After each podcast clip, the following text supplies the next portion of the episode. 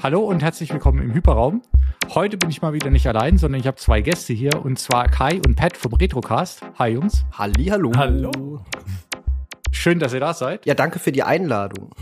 Ja, gerne. Und äh, wir haben heute ein richtiges Retro-Thema. Wir wollen sprechen über die LucasArts Point-and-Click-Adventures aus den ja, 80er, 90ern und zumindest eins auch aus dem Jahr 2000.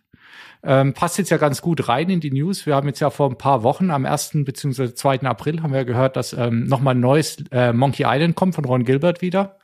Ähm, da sind wir jetzt ja quasi wieder am Zahn der Zeit hier. Und ähm, ich habe gedacht, es wäre ganz cool, mit euch nochmal ein bisschen ja, durch die Spiele aus den 80ern, 90ern zu gehen und ein paar Perlen, die uns so besonders im Gedächtnis geblieben sind oder am Herzen liegen, ähm, zu besprechen. Und ähm, wie wir das machen würden in der Folge, nochmal für die Zuhörenden ganz kurz. Ähm, wir gehen jetzt einfach chronologisch mal die Spiele durch. Ähm, Lukas Arts hat ja dann ziemliches Övre das heißt, wenn wir jetzt jedes raussuchen würden, dann wäre die Folge vielleicht ein bisschen lang. Deswegen beschränkt sich jeder von uns auf zwei Spiele, die wir vorstellen werden. Und wir versuchen außerdem so ein bisschen ein Gesamtrating zu machen, in dem ähm, bei jedem Spiel einfach jeder nochmal seine Meinung sagt und wie er das Ganze fand. Und dann können wir am Schluss mal schauen, was ist denn hier der Favorit? Was ist das Spiel, was ihr auf jeden Fall ausprobieren solltet, wenn ihr es noch nicht gemacht habt? Ganz kurz zum Rating-Schema. Wir machen das im klassischen Videospiel Tier-Ranking. Das heißt, S ist das allerhöchste und dann geht's A, B, C, D absteigend, wo A immer noch ziemlich gut ist oder sehr gut sogar. B ist gut, C ist kann man spielen, D ist dann schon, naja, vielleicht eher nicht. Genau. Ja, ich schätze mal, viele Leute kennen ja auch gerade diese alten LucasArts Adventures. Äh, viele kennen mit Sicherheit nicht die Anfänge, wie die begonnen haben, aber ich sag mal hier ein Day of the Tentacle, ein Secret of Monkey Island, das sind einfach Titel, da hat jemand, auch wenn er es nicht gespielt hat, zumindest Bilder vor Augen. Ja, und das, das Lustige mhm. ist bei den alten Spielen, ähm, ich habe mich, wie ich jetzt noch ein bisschen auch ein bisschen Fakten lesen wollte, ähm, obwohl ja eigentlich jeder, den man fragt, kennt zum Beispiel Monkey Island oder sagt, hat Monkey Island gespielt. Wenn du aber schaust, wie oft das Spiel verkauft wurde, dann geht es nicht so richtig zusammen, weil die Stückzahlen waren ja ähm, ja im, im untersten sechsstelligen Bereich damals noch. Also ist faszinierend, wie sich sowas eigentlich jetzt im, im Gedächtnis festgesetzt hat, obwohl es eigentlich ja verkauft gar nicht so oft wurde, ne? wie, wie das wohl passiert ist damals. Ja, früher, äh, es war halt so, also da wurde einfach munter herumgereicht, kopiert und inzwischen kann man das sagen, ja, das war auch bei uns damals nicht anders. Also da hat ein Kumpel gesagt, hier hast du das Spiel, da hat auch keiner in dem Alter drüber nachgedacht damals, dass man da quasi äh, irgendwas tut, was man eigentlich nicht tun sollte, weil eben auch Menschen dahinter stehen, die ihre Brötchen damit verdienen und äh, heutzutage ist das natürlich ein absolutes Tabuthema. Also wenn Spiele, dann werden die natürlich gekauft, aber ich sag mal, 95 Prozent der Leute, die man aus der damaligen Zeit anspricht und fragt, die haben Spiele einfach auch einfach von bekannten, Verwandten, Freunden kopiert bekommen. Das war ja auch einer der Gründe, weshalb man einen Computer hatte und nicht eine Konsole, weil man ja kopieren konnte.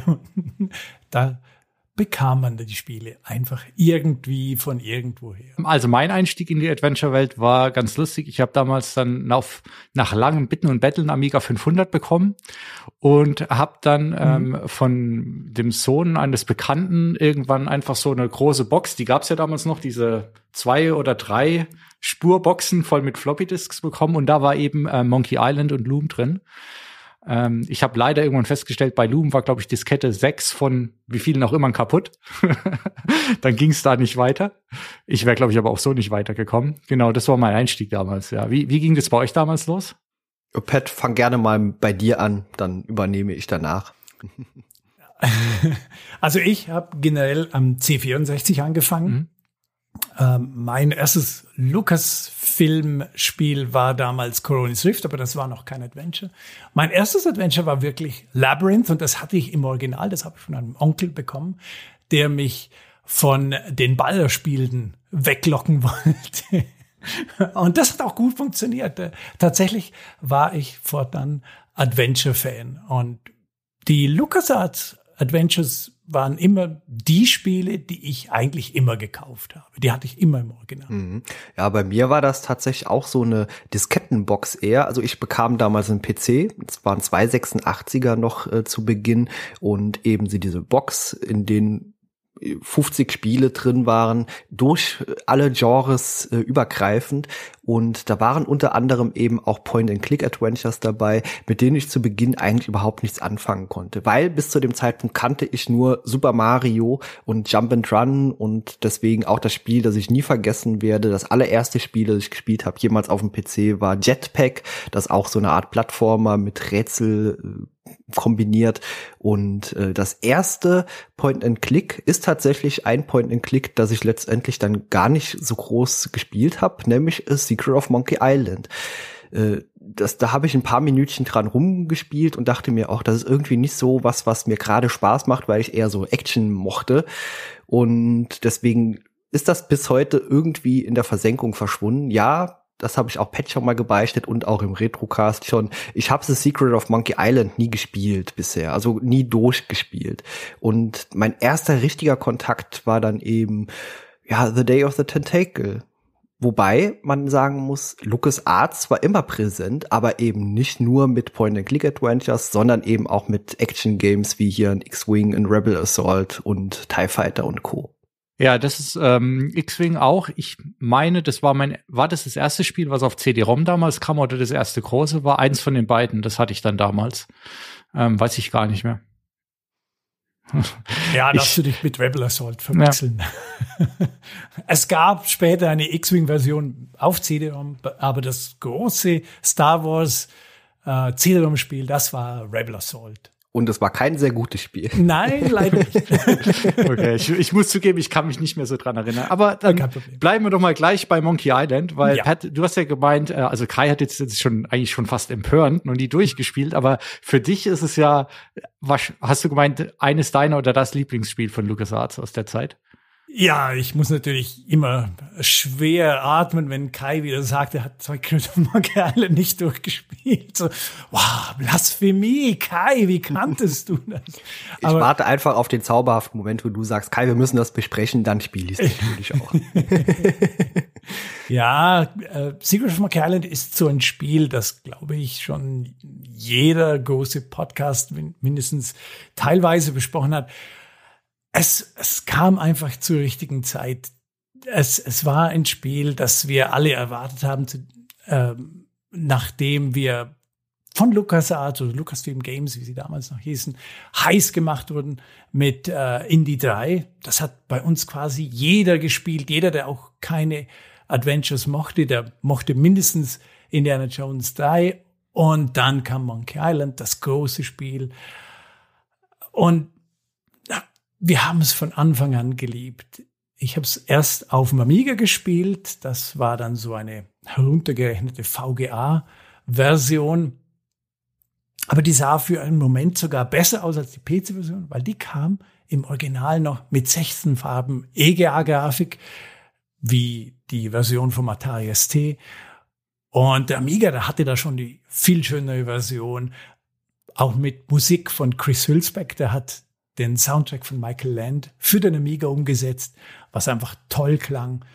Und später kam dann die VGA-Version für den PC, die dann gezeigt hat, dass der Amiga dann doch ach, bereits so ein bisschen zweite Geige spielt. Also wie ich es damals auf dem Amiga hatte, war der PC noch nicht so weit. Da war es wirklich äh, mhm. deutlich besser, Sound und Grafik. Ge und ähm, ja, also ich kann mich auch erinnern, ich habe es damals gespielt. Ich muss ganz offen sagen, ich weiß nicht mehr, war das direkt 90 oder ein bisschen später. Ich, ich glaube fast ein bisschen später sogar. Ähm, und das war, ich kann mich erinnern, ähm, ich weiß gar nicht warum. Äh, eine der, der einprägendsten Dinge für mich ist ganz am Anfang, wenn man in, wenn man in die, das Dorf oder in die Stadt läuft und dann kann man ja in die Häuser reinlaufen und kommt an anderen Häusern wieder raus. Du läufst in eine Tür rein und kommst an anderen. Und ich weiß gar nicht, das hat mich damals irgendwie total, also da war ich so fasziniert, dass man sowas machen kann. Und das ist ja eines der dümmsten Details des Spiels, aber das fand ich total faszinierend. Das muss man unbedingt machen, während im Hintergrund Benny Hill Musik läuft. Dann, dann macht das erst richtig Spaß. Aufnehmen und in zehnfacher Geschwindigkeit am spielen an. genau. Nein, Monkey Island, ähm, das hat mich auch sofort gepackt. Guybrush Threepwood war ein Charakter, ein naiver Jüngling, möchte gern Pirat mit einem goldenen Herz. Äh, ich würde sagen, Guybrush Threepwood war der damalige Pet in digitalisierter Form. Es hat mich sofort gepackt. Und das ganze Szenario, diese, diese Mischung zwischen Piraten-Adventure und dann doch Anachronismus, Slapstick, das hat einfach funktioniert, das hat gezündet. Und ich liebe das Spiel heute noch. Ich hm. spiele es beinahe jedes Jahr, mindestens einmal. Ich liebe es. Äh, ich muss zugeben, ich habe jetzt das Einser schon länger nicht mehr gespielt, ähm, habe aber damals ähm, die, die, wie heißt die Remastered Edition oder die, mhm. ja, diese neue Edition damals auf dem iPad und dann auch auf dem PC gespielt. Ähm, das würde mich auch mal interessieren, wie du zu der stehst oder zu den solchen Remastered generell, weil ich sag ganz offen, ich finde sie richtig geil, weil natürlich ist die alte Pixel-Grafik ist cool, aber das Ganze mit Sprachausgabe und dann noch mal mit so einem neueren Stil mhm. ähm, hat schon was. Ja, genau. Da sprichst du etwas Tolles an. Die Sparausgabe des Remasters ist fantastisch. Die gefällt mir wirklich, wirklich gut. Und für mich war das ein bisschen schade, dass man beim Remaster sich entscheiden musste, ob man jetzt äh, die alte Grafik möchte und dabei alle modernen äh, Enhancements abschalten. Und man konnte nur komplett hin und her schalten. Das war sehr, sehr schade. Was dann aber später, äh, es gab einen Patch, mit dem konnte man äh, die Sprachausgabe des Remasters in die Originalversion hineinladen und über ScumVM dann spielen. Und das ist meine Lieblingsversion. Alte Grafik mit Sprachausgabe. Ja, das ist dann geil. Was, ich meine, wenn wir kurz vom, vom Einser weggehen aufs Zweier, das habe ich auch in der Remastered Edition gespielt. Da fand ich das auch wesentlich besser. Ich hatte aber dort bei einem Rätsel das Gefühl, dass es in der Pixel-Grafik kann man auf die Lösung kommen. In der gezeichneten Grafik ist es schon sehr, äh, muss man schon sehr um die Ecke denken, um dahin zu kommen. Ja, keine Ahnung. Vielleicht ging das nur mir so. Es ist bei dem, was, glaube ich, alle Leute als das schwerste Rätsel im Zweier bezeichnen. Äh, wenn ich ähm, Stichwort Affe in der gezeichneten Version nicht draufgekommen. Ne? Also. Ja gut, das Rätsel macht natürlich in Deutsch sowieso nicht so viel Sinn. In der englischen Version ist das ein bisschen logischer, weil ein Schraubenschlüssel ein Monkey Wrench ist und hm. deshalb äh, macht das okay, dann, da mehr Sinn. Generell. Dann macht es mehr Sinn. Ja. Ich finde, in der Pixel-Grafik erkennt man es, wenn man dann das Rätsel gelöst hat, wo, wo es herkommt, aber in der gezeichneten Version, genau. ja. Nee, aber ja, also ja, spiele ich auch immer wieder gerne. Und mh, mm, ich würde, also ich würde sagen, wenn wir auch immer so ein bisschen jetzt mal Richtung Ranking gehen, mhm. äh, ich will noch nicht alles vorwegnehmen, aber ich, ich überlege jetzt gerade, ob Monkey Island 1 oder Monkey Island 2 für mich das bessere Spiel ist äh, von denen. Mhm. Ähm, wir haben jetzt über das zwei ja gar nicht gesprochen, aber ich, um es trotzdem mal reinzuwerfen, Vergleich. Ich glaube, eins hat bei mir den Nostalgiefaktor, weil es einfach wirklich das allererste Computerspiel war, was ich so bewusst gespielt habe und auch die Zeit ganz klassisch mit dem Kumpel per Telefon oder noch schnell rüber und zusammen versucht, das Rätsel zu lösen, äh, bei ihm am Rechner oder bei mir am Rechner. Aber vom, vom Spiel an sich fand ich Zweier, glaube ich, ein bisschen besser. Mhm. Ähm, wird aber jetzt dem, dem, dem Einser immer noch, wenn wir sagen, wir hatten ja vielleicht nochmal für die Zuhörerinnen gesagt, wir ranken so ein bisschen höchste Kategorie ist wirklich Extraklasse und dann nochmal drei weitere Abstufungen. Gut, okay, ähm, kann man spielen und Finger weg.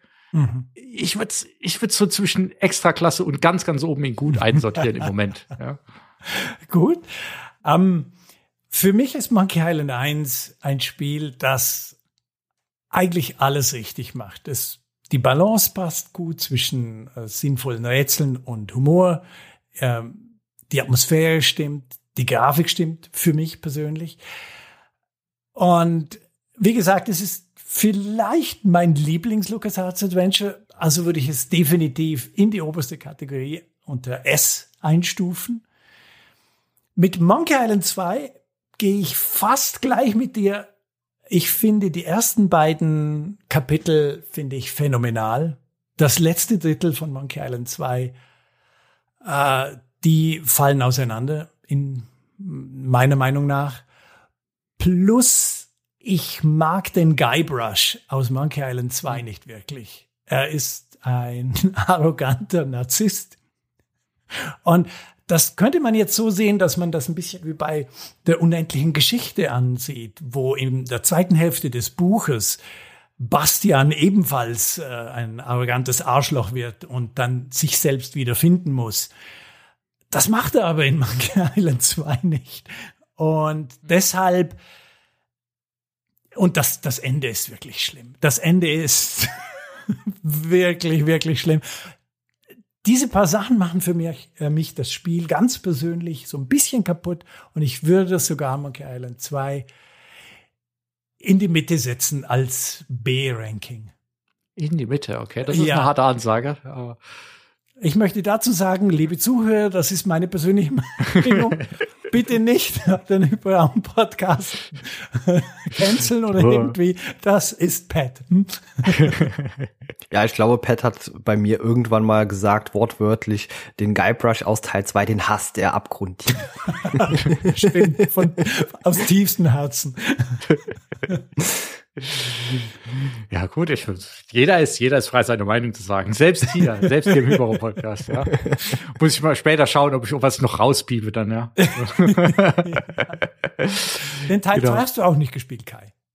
Nee, warum sollte ich Teil 2 spielen, wenn ich eins nicht gespielt habe? Ja. Guter Punkt. Ja. Die Logik, die Logik passt. Ja, ja dann, ähm, aber dann lass uns mal gleich weitermachen, ähm, weil äh, nach Monkey Island ist ja dann, okay, wir, wir überspringen jetzt im Moment mal Loom, ähm, was würde ich sagen, ein bisschen ähm, ein exotischeres Spiel ist vom, vom Handling her, ja, weil wir da nicht dieses klassische Interface haben mit Benutze, Hut mit Schnur, sondern ähm, uns ja quasi nur über Musik äh, das Interface erarbeiten und unsere Befehle eingeben. Ähm, und wir gehen direkt mal weiter zu, zum nächsten Kracher, äh, nämlich Day of the Tentacle. Ähm, mhm. Was ja auch wieder eigentlich eine Fortsetzung ist. Ähm, und auch wieder muss ich sagen, damals als ich es gespielt habe, wusste ich gar nicht, dass es eine Fortsetzung ist, weil ich den ersten Teil gar nicht kannte. Der hat vor meiner aktiven Zeit stattgefunden. Ja, Day of the Tentacle ähm, von Manic Mansion quasi Teil 2 oder die Fortschreibung der Geschichte. Und ähm, Kai, das war jetzt auch einer von der Titel, von den Titeln, ähm, die du jetzt äh, gezockt hast und die dir zusagen, ne? Ja, Day of the Tentacle war das erste Point-and-Click-Adventure, das ich auch lange, längerfristig verfolgt habe, einfach weil ich, ich mochte die Optik unfassbar gerne. Ich mochte die Sprachausgabe in der deutschen Version unfassbar gerne. Ich mochte eben auch diese Zeitreise-Thematik unfassbar gerne. Also das war einfach ein Spiel, bei dem hat für mich einfach alles sehr harmonisch miteinander funktioniert. Und äh, auch wenn ich sag mal, diese drei Zeitlinien, mit denen man sich beschäftigt, das ist erstmal für einen jungen Menschen äh, sehr überfordernd beim Nachdenken. Aber äh, es hat wie gesagt, neugierig gemacht und eben auch die Entwicklung unterhalb oder innerhalb dieser drei Zeitebenen zu beobachten und äh, die Abläufe und auch diese äh, Theorie oder diese, diese lustige Variante, dass man alles quasi im Klo runterspült, um es in anderen Zeitepochen verfügbar zu machen. Äh, und äh, der Humor, der Humor ist großartig, wenn man sich ja, ich sag mal, durch die frühamerikanische Geschichte äh, durcharbeitet und Persönlichkeiten kennenlernt, die äh, an Skurrilität kaum mehr zu übertreffen sind und mit diesen dann interagiert, das ist einfach phänomenal. Ja, die Toilette, die hat bei mir damals auch einen bleibenden Eindruck hinterlassen. Das ist natürlich gerade, ähm, ich habe, wann habe ich das gespielt? Da muss ich auch so 13 plus minus gewesen sein wahrscheinlich. Da trifft es ja natürlich auch genau den Humor, den man noch hat. ähm, ja. Und äh, ich fand auch, ähm, ja, die, auch da in der Rückschau kommt es mir gar nicht mehr so spektakulär vor, aber der, dieser Comic-Stil und dieses total überdrehte und diese wilden Perspektiven und Formen und Farben äh, hat mich damals auch total umgehauen, wie ich das gespielt habe. Ja, und äh, wir kommen ja später noch zu einem anderen Spiel, das zumindest von Look her in eine ähnliche Richtung geht, auch komplett drüber ist, sowohl vom Humor dann noch ein bisschen derber umgesetzt und äh, Day of the Tentacle war über lange Sicht eines meiner Lieblingsspiele.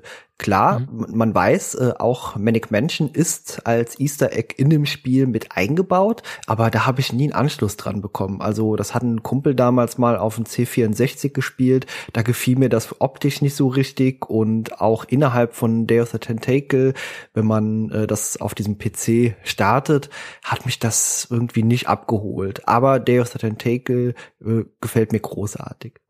Ja, Manic Mansion ähm, geht's mir genauso. Da geht's mir wie dir ein bisschen mit auch Monkey Island. Ich habe das auch schon x-mal versucht anzufangen, weil natürlich man weiß, Meilenstein, aber ich ich komme nicht über die erste Stunde hinaus, weil auch aus heutiger Sicht ist es schon alles ein bisschen sehr hakelig und mühsam da. Ähm, wobei es eigentlich ganz lustig ist, wenn man erst den, den Nachfolger spielt und dann die Charaktere und das Setting auf einmal in dem alten Spiel wiederentdeckt. Ähm, Nee, aber finde ich auch, ich finde auch Day of the Tentacle ist wirklich grandios und diese, diese Zeiträtsel, gerade wenn man dann mit, mit äh, Washington und Co. äh, Richtig, sich darum ja. treibt, ist äh, auch so gut geschrieben alles, ja. Ja, ich muss dazu sagen, ich hatte grundlegend erst die Diskettenversion. Da war nur das Intro äh, im Deutschen vertont. Ich weiß nicht, ob es im Englischen auch dann so war, aber äh, der Rest war eben dann rein auf diesen äh, Sprachbubbles und diesen Sprechblasen ausgelegt, wie auch bei Sam Max. Da werde ich später auch noch was zu sagen. Das hat nämlich in der deutschen Synchro, in der Diskettenversion, eine komplett andere Synchronisation im Intro und die ist unfassbar schlecht. ja. Genau, und ja, wie gesagt, the Tentacle äh, gehört für mich in meinem Ranking auch äh, in die Kategorie A. äh, S. Schon. S, also ja, ganz S, oben. Ganz ja, oben, top, genau. top of the top. Äh, wie sieht's bei dir aus, Pat? Wo willst du es hinpacken? Ja, also ich kann da Kai nur zustimmen. Das ist insgesamt ein Spiel, das einfach von vorne bis hinten passt. Der Humor ist fantastisch, die Grafik war so fantastisch, dass sie ganz oft versucht wurde nachzuahmen. Und ähm, die Charaktere sind herrlich schräg. Es gibt tolle Dialogpassagen. Die, die Rätsel sind echt gut, aber haben eine Balance. Sie sind nie zu schwer oder zu unlogisch. Ja, absolut S. Hm. Ja, zumal Day of the Tentacle ja auch durchaus einlädt, mal Dinge zu kombinieren, die eigentlich nicht zu kombinieren mhm. sind und deswegen eben auch lustige Momente auslösen einfach. Also das lädt förmlich dazu ein, dass man einfach auch mal Quatsch macht. Ja, gerade das, das Hamsterrätsel ist ja legendär, ist ja quasi das, äh, ja, das Platzhalterrätsel für jedes abgedrehte Adventure-Rätsel. Nee, ich, ich muss auch sagen, also ich finde, ähm, Day of the Tentacle ist für mich wahrscheinlich doch, ich glaube, für mich das Beste in, in den ganzen LucasArts Spielen, weil ähm, das kam bei mir genau in der richtigen Zeit. Wie gesagt, Monkey Island habe ich ein bisschen später, glaube ich, erst dazu gefunden und ich meine, ich habe damals die CD-Version gespielt und ja, die Story mega geil, die Rätsel dann, wie du gesagt hast, Kai, dieses Zeitreise-Element, das war damals so abgedreht überhaupt, ja, dass man da durch die Zeit geht. Und selbst wenn man es jetzt noch spielt, finde ich, man entdeckt immer wieder was Neues und dieser Zeichenstil.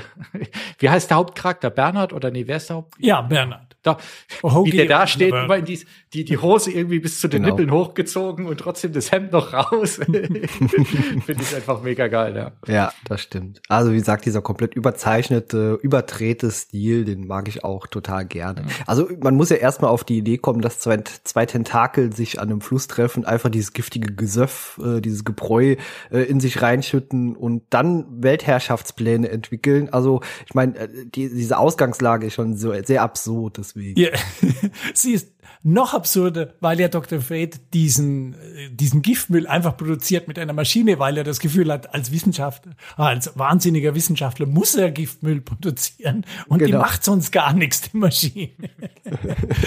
Fantastisch. Ja, äh, super. Ja. Was, was auch verrückt ist, äh, wenn wir jetzt gerade noch mal so ein bisschen über die Gags und so weiter, wo ja gerade Lukas Arzt auch sehr bekannt für ist eigentlich, ne, in, in diesen Spielen, diesen Humor, ähm, mit wie wenig Leuten das damals gemacht wurde, auch die Rätsel. Also ich meine, wenn man sich anguckt, äh, damals war er quasi Designer, Entwickler und, und Autor, quasi Personalunion und dann noch ein paar Leute drumherum. Ja? Äh, auch verrückt, was die damals für einen kreativen Output hatten eigentlich mit den Mitteln. Ja, gut, das ist ja wie die heutige Indie-Szene. Die Leute hatten einfach Bock mhm. da drauf. Also da stand äh, denen genau. kein großes Studio im Nacken, hat Druck gemacht, das Spiel muss bis übermorgen fertig sein, sondern die konnten sich alle Zeit der Welt holen, ihre Liebe zum Detail eben da reinstecken auch. Und das ist das, was ich auch in der heutigen Indie-Szene sehr schätze. Mhm. Mhm. Das hat sich bei LucasArts erst später dann geändert, dass sie dann wirklich angefangen haben, äh, produzieren im Sinne von, das muss jetzt aus und fertig. Mhm. Ja, da kommen wir später, glaube ich, noch zu ein, zwei Titeln, die äh, damit dann zu kämpfen hatten, dass es quasi die, die, die Indie-Zeit vorbei war. Ähm, nee, aber ja, Day of the Tentacle, äh, cooles Spiel. Ja. ja. Absolut. Ja, dann äh, bleiben wir, glaube ich, im gleichen Jahr, ne? 1993. Der nächste Titel, äh, den wir hier noch besprechen wollten, Sam Max. Ähm, Kai hat es auch schon angesprochen, im Prinzip auch wieder abgedrehter Style. Mhm. aber deutlich äh, drüber noch. Also ich sag mal, der, der, der derbste Humor, den man einfach damit einbauen konnte. Ich meine, das Spiel basiert auf einem Hund und einem Hasen und äh, das ist mir kürzlich erst wieder äh, wirklich in den Sinn gekommen. Max wird äh, im Deutschen von äh, Sandra Spittau, der deutschen Stimme von Bart Simpson, gesprochen und die Echt? Stimme passt genau. unfassbar gut auf diesen beknackten Hasen, der auch total irre ist. Also das ist, das ist ein Psychopath, dieser Hase. Und das, daraus zieht dieses Spiel eben auch den Humor. Und das eben zu dieser ruhigen Art äh, von äh, Sam. Äh, irgendwie ist das eine ganz merkwürdige äh, Chemie zwischen beiden. Auch so trocken, wie äh, Sam dann eben interagiert. So drüber ist Max. Also der ist einfach ein absolut äh, gestörter Psychopath, dieser Hase. Und äh, ich sag, dieser, diese ganze Comic-Welt, die sich da offenbart, äh, die ist super. Das Spiel ist aber meiner Meinung nach weniger so ein klassisches Point-and-Click, sondern es will einen irgendwie so wie so filmmäßig durch so eine Comic-Welt führen. Also die Rätsel sind relativ einfach im Vergleich zu einem Day of the Tentacle, meiner Meinung nach. Die sind sehr leicht zu äh, durchschauen, sobald man irgendwie die Charaktere kennenlernt. Da gibt's diesen Typen, der kann irgendwie, der, der hat den ganzen Tag nichts Besseres tun, als Schraubenschlüssel zu verbiegen mit seiner mystischen Kraft. Und äh, zu ihm geht man eben später hin, weil man irgendwas braucht, das in eine andere Form braucht. Und äh, das, das, ja, wie gesagt, das ist einfach relativ schlüssig und logisch und ich sag mal, in drei Stunden kann man es komplett durchhaben, wenn man weiß, wohin man klickt. Und selbst wenn man es nicht weiß, ist das, glaube ich, das perfekte Point-and-Click-Adventure mit einer total absurden Story äh, für Einsteiger auch geeignet bei den Rätseln, da muss ich jetzt kurz schlucken. Also ich, äh, okay, ich habe das Problem, ich habe es ähm, etappenweise gespielt. Das ist ja nie ein gutes, äh, nie eine gute Idee, wenn du quasi einen Tag eine Stunde spielst und dann zwei Wochen später hast wieder alles vergessen. Aber ich persönlich fand einige Rätsel äh, haben sich mir nicht entschlossen. Ähm, und zwischendurch kam es mir so vor, als ob die Lösung manchmal dann auch einfach ist, man, man nimmt, man nimmt äh, den Hasen, ja, und lässt ihn irgendwas machen, dann kommt schon was bei raus. da, da sind wir beim nächsten Punkt, denn auch Sam Max lädt eigentlich förmlich dazu ein, dass man alles mit allem mal irgendwie benutzt und zu, auch wenn es nur da ist, diese dummen Sprüche dir anzuhören, die beide miteinander austauschen. Äh, und daher zieht das Spiel auch so ein bisschen seine Magie. Ja, manche Rätsel sind nicht logisch, aber wenn es einfach nicht logisch weitergeht, dann benutzt man Max und dann klappt das. ja, Gewalt hilft immer. Genau. genau. Was ich bei Sam Max noch interessant fand, ähm, ich, das war mir auch gar nicht bewusst, ähm, es gab tatsächlich den Comic ja schon vor dem Spiel, ne? Der, mhm. Das ist irgendeiner, der bei, bei LucasArts gearbeitet hat, hat das quasi in seiner Freizeit oder so ein bisschen indie-mäßig gemacht. Und äh, das kam dann so gut an, dass sie gesagt haben, hey, dann machen wir ein Spiel. Ähm, ja. Ich dachte, das hat er sich, haben die sich damals für das Spiel ausgedacht, aber das war gar nicht so. Nein, nein, das war der Grafiker, Steve Purcell, und der hat äh, seine beiden Figuren, also Sam und Max, hat er auch immer wieder eingebaut im Hintergrund als kleine visuelle Gags bei den anderen Spielen. Ähm, und die Comics hatte schon eine ganze Weile vorher produziert, bevor es dann das Spiel gab. War eine gute Idee, das Spiel zu machen. Ja. Nee, viel Spiele finde ich auch cool. Ich finde ein, zwei Dinge, ähm, also ein, zwei Rätselecken fand ich, fand ich nicht so cool. Ähm, ich fand zum Beispiel, kommt man ja irgendwann in so ein, ähm, äh, in, in, was ist das, dieses, dieses diese Location, wo, wo die Physik so ein bisschen verrückt spielt. Ah, und, ja, äh, ja der, genau. Der äh, ja, genau. hat mir vom, hat mir von der Idee her gefallen, aber mhm. von, ähm, von dem, was man im Raum gemacht hat, ging es mir ehrlich gesagt einfach nur auf den Senkel. Die Frage ist, mit wel in welchem Alter hast du das Spiel gespielt? Ich glaube, das funktioniert, dieser Wahnsinn oder diese Logik funktioniert besser, je, je jünger man ist. Das ist auch eine Sache, die konnte mir Pat mal, äh, was war das, ein Discworld, glaube ich, hast du mit deinem Sohn ja. gespielt und er konnte das Rätsel lösen, bei dem du nicht drauf kommst. Ich glaube, ja, genau. ist auch teilweise wirklich eine Sache des Alters und der Denkweise, wie man an so ein Rätsel herangeht. Und ja, es gibt durchaus Rätsel, wenn ich jetzt so zurückdenke, ein bisschen, wenn ich die jetzt heute spielen würde, erstmalig würde ich da vermutlich eher dran knabbern als früher, weil man einfach mhm. da noch ein bisschen mehr auf Fantasie gedacht hat und sich eben ja nicht zu logisch daran getraut hat. Hm.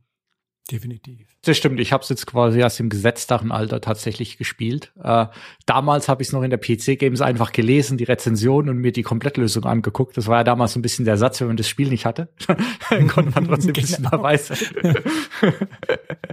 ähm, und jetzt habe ich es dann tatsächlich äh, dieses Jahr oder letztes Jahr mal gespielt. Ja, ähm, ja. Was mir aber sehr positiv aufgefallen ist, auch da wieder, äh, hattet ihr vorhin, glaube ich, auch schon gesagt, Voice Acting. Ähm, also ich habe es auf Englisch gespielt. Ähm, klar, klingt ein bisschen blechern heutzutage, aber an sich ist es mega gut gemacht, ja. Hm. Ja, ich mag äh, unfassbar gerne die deutsche Synchron. Ich habe es ja eben schon mal angedeutet. Ich schätze mal, die äh, Diskettenversion, die ist einfach deutlich vor der CD-Version veröffentlicht worden. Deswegen hat's im Intro dann auch eine leicht andere Synchro. Äh, Sam und Max haben zum Beispiel komplett andere Sprecher in der Diskettenversion des äh, Intros wurden andere Sprecher benutzt und die klingen unfassbar schlecht und äh, erst in der CD-Version sind es eigentlich so die bekannten Sprecher, die auch sehr hochwertig gecastet sind. Also da ist mir an keiner Stelle aufgefallen oder negativ aufgefallen, oh nee, der passt aber jetzt irgendwie nicht dahin, sondern äh, das ist wie bei der Super Synchro bei the Tentacle eigentlich alles sehr passend äh, ausgewählt. Ja, genau. Also es gibt einige Wortspiele, die es natürlich nicht in die deutsche Version geschafft haben. Aber was da gemacht wurde, das ist Hörspielniveau, also wirklich gutes Hörspielniveau. Das ist echt fantastisch, die deutsche Version. Genau. Ja, und auch da wieder die, die Story und äh, Rätsel habt ihr schon gesagt, aber die Story ist zum Teil so abgedreht oder gar nicht mal die Story, sondern einzelne Charaktere und Settings oder was da so passiert. Also und überhaupt schon die Rahmenhandlung, die sich ja eigentlich auch überhaupt nicht erschließt am Anfang. Was ist überhaupt der Fall und, und warum? Wenn man dann mal dahinter kommt, ist, ist verrückt, ja. Ja, äh, Referenzen, das Spiel ist vollgestopft mit Referenzen und die wiederum, die begreife ich als Erwachsener jetzt wieder viel besser als damals als äh, Kind oder Jugendlicher. Also we- wenn irgendwie hier äh, Krieg der Sterne äh, R2D2 so eine Nachricht wie so wie, ähnlich wie bei Prinzessin Leia abspielt und äh, hier helft mir Sam und Max, ihr seid meine einzige Hoffnung. Und äh, wenn man äh, sich eben äh, in hier Bumpesville später äh, eine Ghostbusters-Referenz, ich bin der Schlüsselmeister, äh, anhört, also das sind einfach Dinge, äh, die sind mir jetzt beim Erwachsenen-Spiel äh, Spiel erst wieder richtig aufgefallen. Ja, ja, auf jeden Fall. Der Humor ist klasse. Ja. Habt ihr das, äh, da gab's ja dann von Telltale irgendwann auch ähm, die, äh, die Weiterführung, ne? Auch in so ein paar Episoden wurde das released. Habt ihr das mal gespielt gehabt? Nein. Ich habe die, die ersten beiden Seasons gespielt. Ich glaube, es gab noch eine dritte Staffel, eine dritte Season, die habe ich nicht gespielt. Aber die ersten beiden habe ich gespielt und mich sehr amüsiert. Ja, ich habe damals, ich habe es mir geholt, äh, damals die erste Season. Ähm, aber da bin ich ein bisschen, ähm, da war mir das von der 3D-Grafik und vom 3D-Handling irgendwie so ein bisschen zu hakelig. Äh, und dann, und zu dem Zeitpunkt hatte ich ja auch das Original nie gespielt, dann hat mir so ein bisschen der Zugang gefehlt. Ja. Ja, wo würdest du es denn einordnen, äh, Sam und Max? Ähm, Kai, was, was wäre dein Ranking- Ranking? Ja, also die Spiele, die ich jetzt heute hauptsächlich bespreche, kann ich schon mal vorwegnehmen, sind bei mir alle Rank S. Und Alle S. ja, also die, über die ich hauptsächlich spreche heute. Also Nur die äh, Kracher. Ja, ja, genau. Also Sam and Max gehört für mich auf ein Level mit Day of the Tentacle. Ja, es ist vielleicht etwas kürzer geraten und es hat nicht so diesen kompletten Umfang, aber es unterhält in jeder Sekunde und es lädt eben einfach dazu ein, einfach mal absurde Dinge miteinander zu kombinieren und sich einfach nur die Sprüche und die Dialoge anzuhören. Äh, ich mein, äh, dieses Ganze, wir haben ja schon gesagt, ist einfach sehr absurd inszeniert. Das fängt ja auch schon bei den Dialogoptionen an, die einfach nur durch ein Fragezeichen, ein Ausrufezeichen und äh, was, was war das andere, irgendein Eichhörnchen oder irgendein Ente. Eine Ente, Ente, symbolisiert ist, genau. Und äh, man weiß einfach vorher nicht, was sprechen die und äh, man klickt drauf und bekommt einfach nur irgendein abfälliges, sarkastisches irgendwas um sich, äh, um die Ohren gehauen und das ist einfach toll. Also deswegen auf mal einer Linie mit the Tentacle. Okay. Und bei dir, Pat? Ja, bei mir ist es gar nicht so einfach. Äh, Eigentlich hat nämlich Kai in allen seinen Punkten recht. Und es müsste eigentlich S sein. Ich mochte das neue Interface damals nicht so sehr mit dem Rechtsklicken und äh, Durchwechseln zwischen den verschiedenen Optionen. Ich hatte am Anfang auch recht Mühe mit diesem Dialogsystem mit dem Bildchen. weil eigentlich ist das extrem cool. Man weiß nie, was kommt, aber eben, man weiß nie, was kommt. Gut, das macht jetzt auch nichts. Man kann ja nichts falsch machen. Ist ja ein LucasArts-Spiel. Ich finde, die Rätsel sind ein bisschen zu leicht und es stimmt, dass einige der Rätsel vielleicht ein bisschen out there sind. Äh, und die Balance stimmt nicht ganz so gut bei den Rätseln wie bei Day of the Tentacle. Ich würde es deshalb in A einordnen, aber es, das ist schwierig. Das wäre für mich auch eigentlich irgendwo S. Ja, also dann super. Mach ich mal in, in meiner kleinen Tabelle, ich bin hier im Buchhaltermodus, ja, mach das mal S-A, also ganz ja, oben. Na, man, man muss sich schon entscheiden, machen A daraus. ah, es wäre toll, wenn man einfach dazwischen setzen könnte. ja, ja äh, es ja, hat zu wenig Stufen. manchmal, manchmal muss man einfach ja hart sein. Und, ja, also genau. für mich ist auch ein A, ja, weil äh, ich find's, also ich finde die Story geil, ich finde das Voice Acting geil, äh, total crazy, das gefällt mir auch, aber äh, ich fand das Dialoginterface nicht so schlecht, äh, damit komme ich eigentlich klar. Mhm. Was mich genervt hat, ist dieses dieses Benutzen, wo man ins Inventar geht und dann kann man quasi durchschalten, was man jetzt benutzt mit was. Das fand ich immer so ein bisschen mühsam und oft habe ich nicht das gekriegt, was ich wollte. Das hat mich so ein bisschen genervt. Wobei ich glaube, das ist auch ein Problem. Ähm, mit, dem Mausrad geht man da so durch und ich glaube, das war damals einfach gar nicht dafür ausgelegt, habe ich so das Gefühl. Ähm, und äh, das andere ist wirklich, dass ich ähm, ja manche Rätsel ähm, gar nicht mal die, die so sehr out there waren, aber ich finde bei Sam Max waren so ein, zwei Sachen dabei, ähm, wo äh, zum Beispiel äh, dieses Whack-a-Mole, wo man auf dem Jahrmarkt da so rumkloppt und so weiter. Das sind so die, die Art von Rätseln, das, das kriegt mich einfach nicht. Ja, wenn, mhm. wenn du quasi so eine, eine Punktzahl schaffen musst, um dann eine Belohnung zu kriegen. Ich, ich verstehe den Gag dahinter für, die, für, die, für das spezielle Setting, aber ja, das, das hat mich nicht so abgeholt. Aber es ist ja mal auf sehr hohem Niveau, weil ähm, ist ja in der zweitbesten Kategorie trotzdem auch bei mir. Ja, ja aber das ist ja nur ein kleines Minispiel jetzt auch. Und ja. ich sag mal, das ist, äh, selbst wenn man Max zwischendurch noch zehnmal auf den Kopf haut mit dem Hammer, äh, immer noch immer äh, cool. problemlos machbar. Nee, klar, das ist, äh, manchmal sind es halt so subjektive Dinge, so emotionale ja, klar, Sachen. Ja. Total verständnisvoll. Ich, wir sind ja auch keine Fans von Minispielen und Nein. Äh, aber deswegen, ich würde das fast in dem Fall noch gar nicht so richtig als Minispiel abtun. Dafür ist es zu leicht. Wenn das jetzt anspruchsvoller wäre, würde es mich auch auch aufregen. Aber ja. äh, wie gesagt, ich verstehe deinen Punkt. Sowas mag man oder man mag es einfach nicht. Mhm. Mhm, genau. Zu Minispielen kommen wir dann noch. Da, da kommen wir noch. Unter anderem, ein paar gibt's jetzt sogar schon im nächsten Titel, weil äh, 94 hat LucasArts Pause gemacht. Jetzt gehen wir direkt ins Jahr 95. Ähm, dann wieder zwei Titel und einer davon ist äh, Full Throttle oder Vollgas im Deutschen. Uh, und das war auch wieder eins der Spiele, die ich, glaube ich, damals, wie sie rauskamen, sogar im Original, kann ich mich noch an die Packung erinnern, gespielt habe auf Deutsch.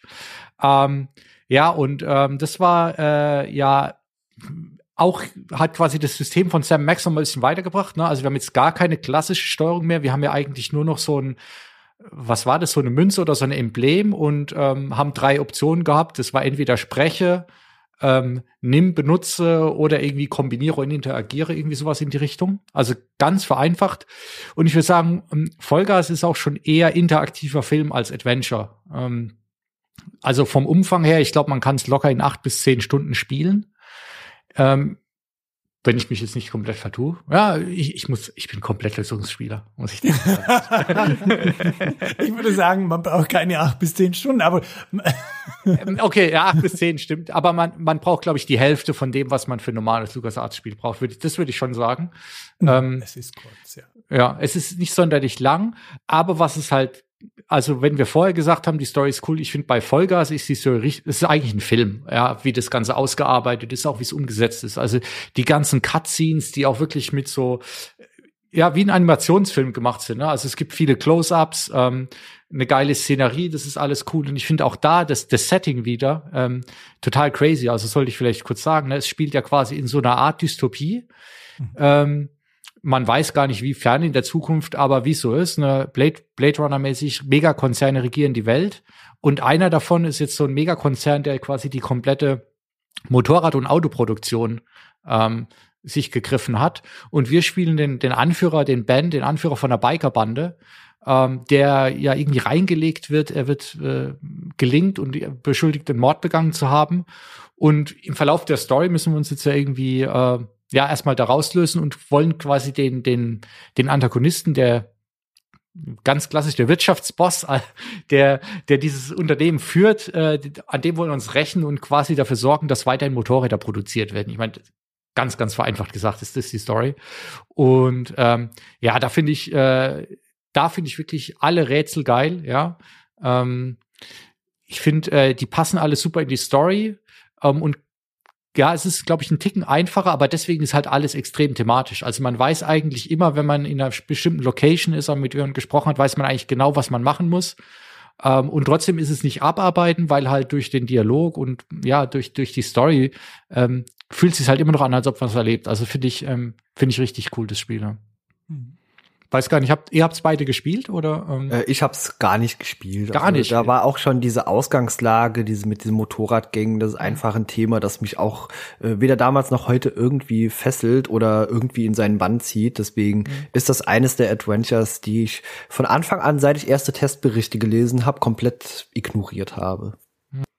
Also ich muss zugeben, ich bin kein Motorradfan im echten Leben. Ja, ich auch nicht, ne? und und äh, das Motorrad ist für mich, das hat zwei Räder zu wenig. Das ist gar nicht meins. Aber ich habe das Spiel gespielt damals. Ähm, ich, ich denke, es wurde auch ähm, beworben als ein Interactive Road Movie. Also sie haben das ja nicht mal mehr Adventure genannt. Sie hatten das wirklich ein interaktives Road Movie genannt. Und man wusste eigentlich auch was, dass man sich einlässt. Und die Tatsache ist aber, wenn man das Spiel startet, das beginnt derart atmosphärisch mit einem kurzen Dialog von Ben, einer tollen Sequenz mit rockiger Musik. Ähm, das macht richtig, richtig Laune, das Spiel zu starten. Und das ist eine Art Atmosphäre, die das Spiel aufbaut, die es über das ganze Spiel hinweg auch nie verliert. Vielleicht auch aus dem Grund, weil die Rätsel relativ einfach sind und schnell gelöst. Man kommt nie wirklich ins Stocken. Es, es hat immer Flow, es hat immer, es geht immer was vorwärts, man weiß immer, was zu tun ist. Und Ben ist ein verdammt sympathischer Protagonist, obwohl er ja eigentlich der Anführer einer Biker-Gang ist der, der wirkt echt sympathisch, wie er redet, mit seiner gummeligen Stimme, die Kommentare, die er macht, die, die Art, wie er dann manchmal sich so leicht schusselig bewegt und, und so. Also das ist echt cool gemacht. Das große Problem, das für mich ähm, Full Throttle hat, ist, es ist wirklich mir einen Ticken zu kurz. Mhm. Ähm, ich habe das damals gekauft. Äh, ich bin am Morgen in die Nachbarstadt gefahren, habe das gekauft und ich habe noch am selben Abend bereits die Endsequenz bestaunt. Und ah, das, ja, das hat mich dann so ein bisschen gestört. Ja, das ist natürlich frustrierend. Also ich muss hm. sagen, äh, das größte Problem mit Vollgas ist eigentlich bei mir das im selben Jahr erschienene Spiel The Dick. Und weil ich damals schon, ich sag mal im Jahr 95 natürlich schon ein bisschen weiter war, auch kopfmäßig ich auch sehr in Star Trek gerade drin steckte und mich einfach das Science-Fiction-Thema dann sehr viel mehr abgeholt hat als äh, dieses doch wieder, ach, schon wieder so, so ein Allerwelts-Ding eigentlich. Und mir war damals nicht klar, dass das auch in so einer Endzeit spielt. Also das war einfach so für mich so ein Typ, der auf dem Motorrad rumfährt und dann irgendwas macht, aber das, das hat mich einfach nicht abgeholt. Ja, das, ja. Die, die ganze Endzeit das wurde in den Berichten auch gar nicht so hervorgehoben, wenn ich mich richtig erinnere.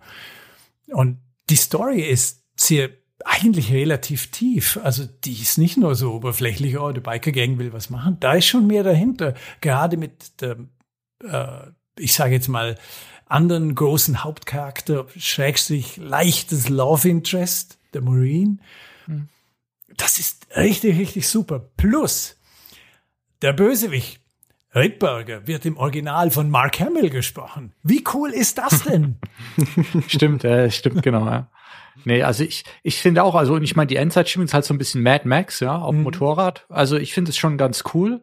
Ähm, allerdings, ähm, um da ein bisschen Wasser in den Wein zu kippen, äh, Thema Minigames, da gibt's auch wieder ähm, eine Sequenz, wo man ja mit dem Motorrad äh, auf dem Highway fährt und sich dann gegen andere Motorradfahrer durchsetzen muss.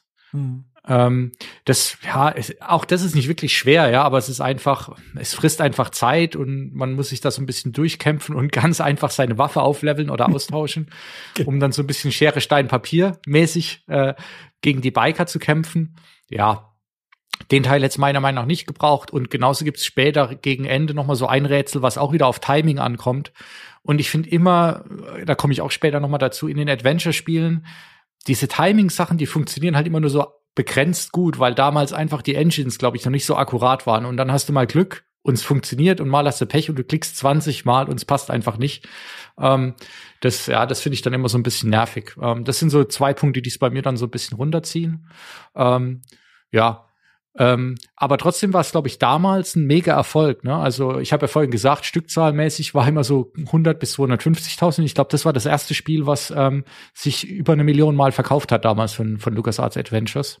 Ja, ich würde gar nicht sagen, dass das daran liegt, dass das äh, einfach ein toller Titel ist an sich, sondern LucasArts hat sich über die Jahre einfach einen Namen gemacht.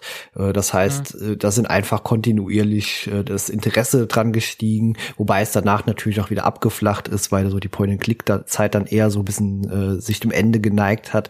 Aber ich glaube, das ist eher darauf zurückzuführen und weil, äh, ich sag mal vorher, wie wir es eben schon erwähnt haben, viel einfach äh, unter der Hand irgendwo ausgetauscht wurde. Ja. Außerdem darf man auch nicht vergessen, dass äh, Klientel ist ja auch größer geworden. 1995 hatten natürlich, natürlich. mehr Leute ja. einen PC als noch zwei, drei Jahre zuvor. Also das hat schon auch damit zu tun. Ja, weil es sich eben auch als Spieleplattform immer mehr etabliert hat. Ja. Vorher waren Konsolen und PC, ich sag mal Anfang der 90er, waren die Spiele verglichen mit drei, vier Jahren später auch ein ganz anderes Level gewesen. Ja, definitiv. Das stimmt, ja auch, auch da wieder, ähm, die Remastered Edition finde ich auch gar nicht so verkehrt. Ähm, die nimmt eigentlich von dem Charme nicht viel weg, aber die Animation oder die Zeichnungen sind einfach noch mal ein bisschen, ja, more polished dann. Finde ich eigentlich ganz nice. Ja, ja. also die macht eigentlich fast nichts, außer das Ganze ein bisschen höher aufgelöst mhm. präsentieren und es, es wirkt nicht billig, äh, äh als wenn man einfach ein äh, Scaler verwendet, sondern es wirkt schon wertig gemacht. Also hm. die, die kann man echt, die kann man echt gut empfehlen. Also ich würde es einordnen, ähm, ich habe gemerkt, am Anfang habe ich ziemlich viel geschwärmt, aber am Schluss ist es bei mir trotzdem eigentlich nur B, also dritthöchste Kategorie. Ähm, weil, ja, bisschen kurz, dann dieser Malus mit den Minigames, ähm, und, und diesen, diesen Realtime-Aspekt oder nicht Realtime, diesen Timing-Aspekt. Also wenn ich es vergleiche mit den anderen, ganz, ganz oben kommt es bei mir trotzdem nicht hin. Also ich würde sagen, bei mir ist es eine B. Äh, ich weiß nicht, Pat, bei dir, wo willst du sehen? Ja, ich glaube, du hast da gar nicht so unrecht. Also ich würde auch sagen, das Spiel an sich ist klasse. Da gibt's nichts zu meckern. Es, es hat eine tolle Story, tolle Präsentation. Es ist einfach toll umgesetzt. Aber dann kommen diese Minispiele, ähm, auch später gibt's ja noch dieses Crash Derby, Destruction Derby Dingens, das, Stimmt. das finde ich ganz ah, furchtbar. Das habe ich ganz verdrängt, da müsste ich fast nochmal eine Note runtergehen, weil ja. das habe ich wirklich gehasst. Ja.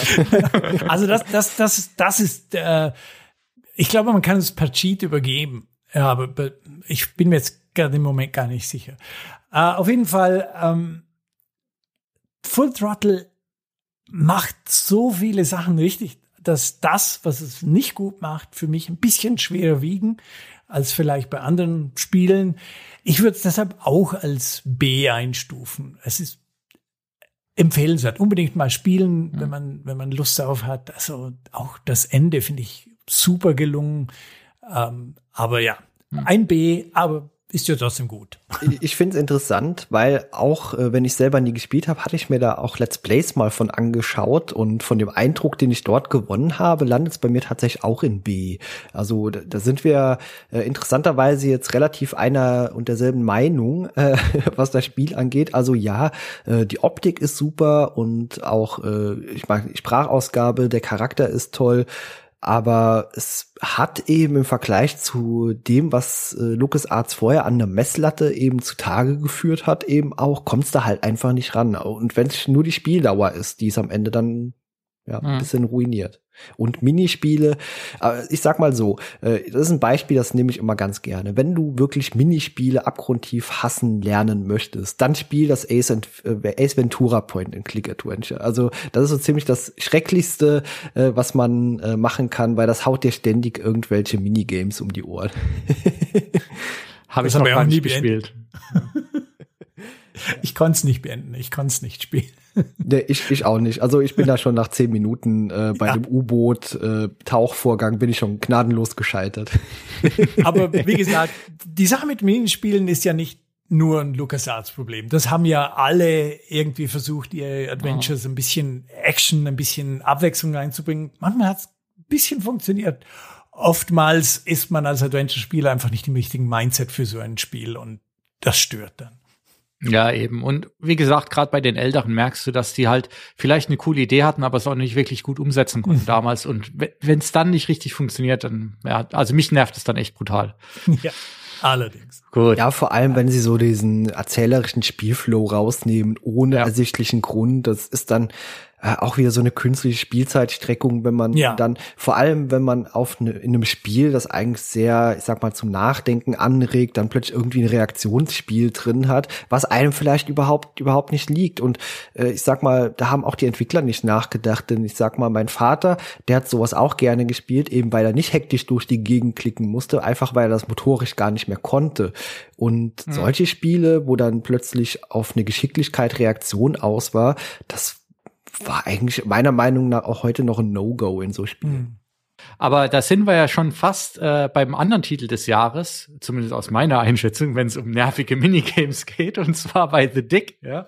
Äh, du hast ja gemeint, Kai, das, äh, du hast es vorgezogen, Vollgas, äh, aufgrund, de, aufgrund des Themas. Ähm, ja, es war auch eines der Spiele, die ich damals wirklich erstmalig und bewusst gekauft habe. Einfach, es stand vorne drauf, das Ganze wäre von Steven Spielberg gemacht. Also klar, das, das, das, da hat die Werbung bei mir funktioniert, auch wenn das am Ende quasi nur eine Idee mal von ihm war, das mal als Film umzusetzen. Und dann, äh, klar, Science Fiction, äh, ein riesiger Asteroid äh, ist auf Kollisionskurs mit der Erde und ja, bedroht die Menschheit und die NASA muss natürlich irgendwelche Leute hochfliegen.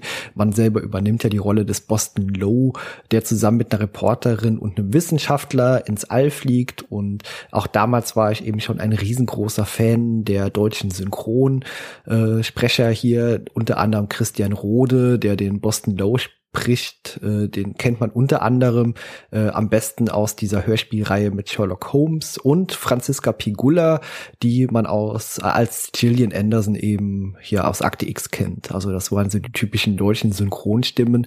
Die klingen auch alle gut, wobei man da durchaus raushört, dass es leider Gottes äh, nicht zusammen aufgenommen wurde, sondern vermutlich nacheinander und das hört man leider immer mal ein bisschen raus. Insgesamt ist sie trotzdem immer noch sehr hochwertig äh, gesprochen.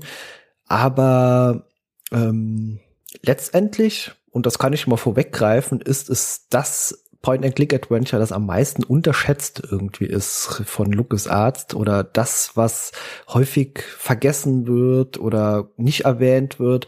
Und selbst das gehört für mich äh, in Rang S mit rein. Also ist mein liebstes Point-and-Click-Adventure. Da hast jetzt mal äh, einen reingehauen.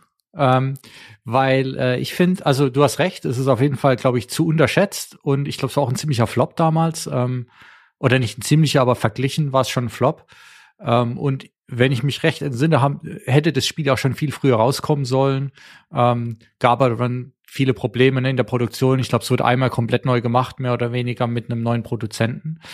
Und ähm, ich habe vorhin gesagt, Minigames, das ist vielleicht nicht der richtige Ausdruck, aber ich finde, was bei The Dick, was für mich wirklich nicht so gut ist bei dem Spiel, ist, dass diese Rätsel, das sind sehr, sehr viele, sehr abstrakte Rätsel, wo es gar nicht drum geht, Dinge miteinander zu kombinieren, sondern es geht nur drum, bestimmte Formen zusammen zu puzzeln oder Farbkombinationen. Ähm, und ähm, das finde ich, das hat mich da wieder rausgebracht. Nicht, dass man dafür so rumklickt, sondern einfach, dass du kommst, du gehst zu irgendeiner Tür oder zu irgendeinem Automaten, ja, und musst jetzt quasi einfach irgend so ein Farbformenpuzzle lösen.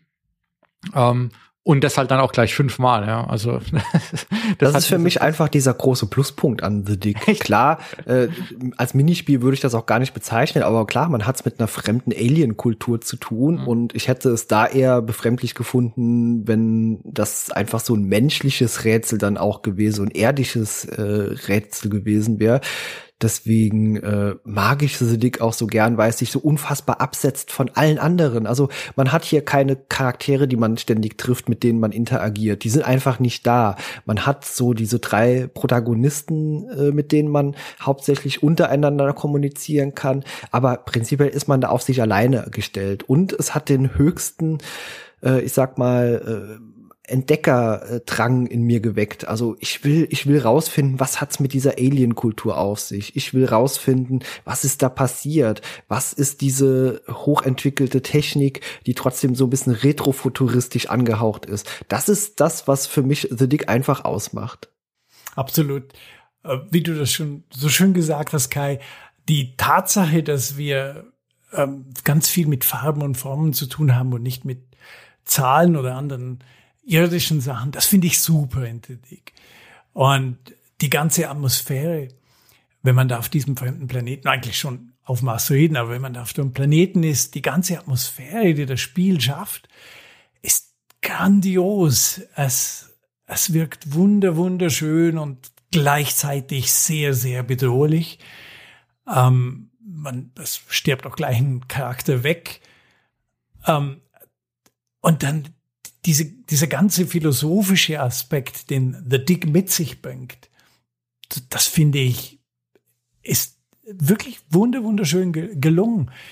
Und ich mochte es damals auch sehr, dass LucasArts mal wieder ein Adventure macht, das eben nicht lustig ist, das eben nicht die üblichen Slapstick-Einlagen und äh, haha, eine Lucas Art Adventure, wie funny. Das, das fand ich super, dass da wieder was Ernstes kam.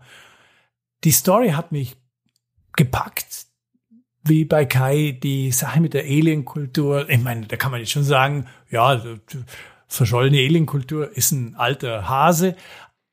Aber wie es in The Dick aufgebaut wurde, das ist wirklich grandios. Also da, da hat LucasArts auch für mich ein kleines Juwel gemacht. Ja, vor allem, klar, es ist auch sehr cineastisch inszeniert. Ich meine, das beginnt ja, ja schon mit einem super Intro, also mhm. hier Asteroid und dann hört man zum ersten Mal auch die Protagonisten auf dieser Pressekonferenz sprechen und äh, da habe ich auch heute noch eine Gänsehaut, wenn ich äh, alleine so diese Szenen sehe und dann auch mit meiner kindlich-jugendlichen äh, Fantasie daran gehe, ja, das ist noch, äh, ich sag mal, vielleicht ist es optisch ein bisschen spät gekommen, aber das ist ja eine Sache, die ich immer wieder betone. Je pixeliger es ist, desto mehr regt es die Fantasie an, äh, sich selbst in diese Situation reinzudenken. Und das schafft The Dick und deswegen hätte ich mir The Dick auch mit einer sehr hochauflösenden Super VGA-Grafik weniger vorstellen können als mit dieser äh, Pixel-Grafik, die man dort noch hat. Wobei sie ja in den Zwischensequenzen, ähm, ja gut, hochauflösen nicht, ne, aber quasi sie wechseln ja zwischen dieser klassischen 2D-Adventure-Grafik und dann die ganzen Cutscenes, ich glaube, äh, von ILM auch gemacht, das waren ja dann Renderings schon. Genau. Ähm, ja, für damals war das, glaube ich, schon was ganz Revolutionäres. Aus heutiger Sicht ist es natürlich äh, schon ein bisschen olver, das kann jeder in seinem 3D-Programm ähnlich machen, ja. ja. Ähm, und ich finde auch, das finde ich ein bisschen schade, es passt manchmal vom Style nicht so richtig, ne? Du hast diesen, ja, die schon diesen Pixel-Look, ja, und äh, dann wechseln sie in diese 3D-Rendering-Sequenzen. Ähm, da ist manchmal für mich so ein bisschen so ein Disconnect zwischen zwischen dem Look einfach. Ja. Aber gut, das, das ging damals halt nicht anders. Das ja, ist aber auch ein Problem in Anführungszeichen, das ein Jahr später ein Baphomets Fluch auch hatte. Also da war die Grafik bei den Sequenzen, bei den Videosequenzen immer komplett irgendwie äh, ja, wirkt es stilistisch einfach anders inszeniert. Deswegen ja. Äh, erkenne ich das gar nicht als so ein reines Problem, sondern da haben vermutlich einfach zwei verschiedene Studios oder zwei verschiedene Teams dran gearbeitet und da kann man das, glaube ich, einfach nicht so 100% synchronisieren, dass es eben denselben Look erhält. Ja, und außerdem, wie du schon gesagt hast, durch den Pixel-Look äh, macht natürlich das eigene Gehirn ein Stück weit ein eigenes Upscaling. Das kann dann schon fast fotorealistisch wirken, weil es so klein ist und man selbst mit der eigenen Fantasie das ausfüllt. Und dann passt natürlich nie ganz mit den äh, Vollbildgesichtern äh, zusammen. Was für mich ein Highlight ist bei The Dick, ist der Soundtrack. Ich meine, ich mhm. stehe auf so Synthi und äh, elektronische Sachen und der Soundtrack, weil ihr vorhin noch die Atmosphäre, der trägt da meiner Meinung nach richtig was zu bei. Also das ist ja die ganze Unfassbar, Zeit eher so Klangsphären, so ein bisschen Blade Runner mäßig eigentlich auch wieder, ne? Ähm, mhm. Ja, so ein ambientes Sound eigentlich eher, also wie gesagt, es schafft eben auch ein gutes Ambiente und äh, wie gesagt, es passt eben auch zu dieser fremden Kultur, zu diesem fremden Planeten und allem, was man da so entdeckt und auch so dieser Psychopath, der im Hintergrund dann mitschwingt und daher eigentlich auch die Bedrohung letztendlich nimmt, weil ansonsten mhm. passiert auf diesem Planeten ja nicht sonderlich viel, außer dass man mal irgendwo hier und da irgendein komisches Viech begegnet oder trifft und äh, mit irgendeinem Skelett austricksen muss, dass man da äh, zusammen bastelt. Das ist, glaube ich, das nervigste Rätsel auch gewesen. Ja. Pat und ich haben schon mal drüber gesprochen in einer eigenen Folge und äh, ich glaube, das haben wir beide einschlägig genannt als das nervigste Rätsel im Spiel. ja. Ich finde fast, dass das äh, Rätsel, wo man mit Farbcodes die ähm, äh, das Kristall aufheben muss, indem man quasi kodiert, wie sich der Greifarm bewegt. Äh, das fand ich das persönlich haben noch viele Leute und das ja. verstehe ich bis heute nicht, weshalb ich auch die Leute nicht. da Probleme ja. damit haben. Das sind einfache Pfeiltasten, die sind ja sogar korrekt angeordnet. Ja. Äh, also. Wie kann man da Mühe damit haben? Ja. Das sagen die Leute immer. Ja, ja, das, das wird immer wieder genannt. Ja, äh, ja. ja. Und wie, wie schon Pat sagt, äh, das ist einfach äh, 30 Sekunden klicken. Ach so, ja, das passiert und das ja, einfach genau. und schon quasi übersetzen. Ja, ja, genau. ja, ich weiß nicht. Das ist das ist ist vielleicht so ein Problem, wenn man aus heutiger Sicht so Adventures spielt, zumindest ich habe das Problem auf jeden Fall, ja, dass äh, die Geduld und quasi die Zeit, die man sich nimmt, um so ein Rätsel zu lösen, äh, heutzutage ist mal halt andere Pace gewohnt an Spielen einfach. Da muss permanent was passieren und direkt Feedback kommen. Und wenn du halt ein bisschen, selbst die 30 Sekunden, bei mir, ich, vielleicht bin ich einfach langsamer, waren es mehr als 30 Sekunden. Und dann noch, okay, jetzt habe ich kapiert, wie sich's bewegt, aber dass ich jetzt auch noch dieses dumme Ding genau treffe, ja, und es wieder hochhol. Oh, hey Leute, also ne. ja, also Geduld, klar, muss man teilweise bei den alten Adventures haben. Und da, da nenne ich auch gerne mal hier äh, Star Trek äh, äh, Judgment Rights, äh, da habe ich damals, als ich das erstmalig gespielt habe, teilweise über Wochen an einem Rätsel gehangen, einfach um eine dumme Satellitenschüssel auszurichten, weil ich einfach oh, damals überhaupt nicht in der Lage war, das irgendwie vernünftig äh, äh, zu entschlüsseln, was das Spiel von mir will an der Stelle und es auch keine wirklich ordentlichen Hinweise gibt. Aber äh, damals war ich tatsächlich einfach dran gewohnt, äh, gewöhnt, äh, hier rumzulaufen und einfach mal auch zu experimentieren. Und mhm. klar, du hast auch recht dadurch. Heutzutage hat man da eher Spiele, die so Schlag auf Schlag gehen, so wie das dann eben auch ein Vollgas getan hat schon. Und ich schätze mal, das ist auch so der Ursprung, was so diese Spielentwicklung dann in oder das Point-and-Click-Adventure-Genre in so in diese Richtung geführt hat, dass es eben so ein bisschen mehr cineastisch und eben nicht mehr, dass man stundenlang grübelt und nachdenkt. Mhm. Finde ich persönlich ein bisschen schade, aber äh, The Dick ist für mich einfach so äh, ein Meilenstein, also würde ich fast nennen. Das ist ein Spiel, das ragt quasi über allen anderen, die ich genannt habe. Müsste es eigentlich noch so eine Stufe drüber geben, über S. Ja. Ah, jetzt, jetzt bringst du mich hier weg schon in, in emotionale Bedrängnis, weil ich hatte das Ding bei mir schon knallhart auf C einsortiert, ja. Okay. Ähm, weil es wirklich diese, diese Rätsel mich so ich bin totaler Sci-Fi-Fan. Ich finde es mega gutes Spiel, ja. Ich habe es auch jetzt erst äh, in den letzten Jahren gespielt, damals auch wieder einfach nur PC-Games und Komplettlösungen. Ähm, aber die Rätsel, die haben mich so genervt. Aber ich, ja, ich, ich kann schon sehen, was, was gut an dem Spiel ist. Äh, ich, ich schwank jetzt gerade noch zwischen C und B. Ich weiß nicht, Pat, wo, wo bist du denn? Dann kann ich mal kurz meine Entscheidung rauszögern. okay. Äh, ich würde es nicht ganz über S einordnen, wie Kai das macht. äh, nein, im Ernst. Äh, ich finde, das Spiel ist eines meiner persönlichen Favoriten. Mhm. Und deshalb wird euch vielleicht meine Einteilung ein bisschen überraschen. Denn ich finde, das Spiel hat auch ein gewisses Potenzial, das es nicht mitbringt, weil es ein LucasArts Adventure ist. Es, es bietet mir nicht die Möglichkeit, die Gefahr des Planeten adäquat umzusetzen, weil ich als LucasArts-Spieler immer weiß, dem Boston, dem kann nichts passieren. Ich bin immer in Sicherheit. Und das ist das, was für mich The Dick nicht gut macht.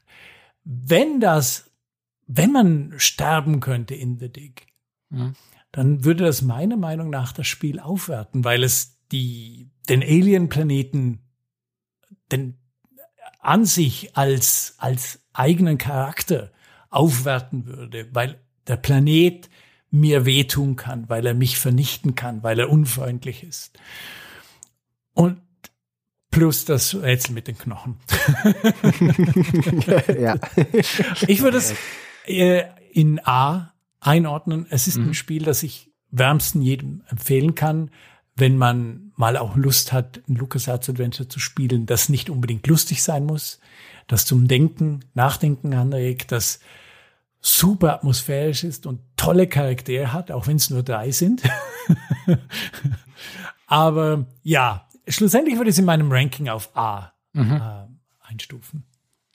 Ja gut, dann habe ich mich jetzt nebenher mal noch mal zu einem kleinen Upgrade auf B durchgerungen. Ja,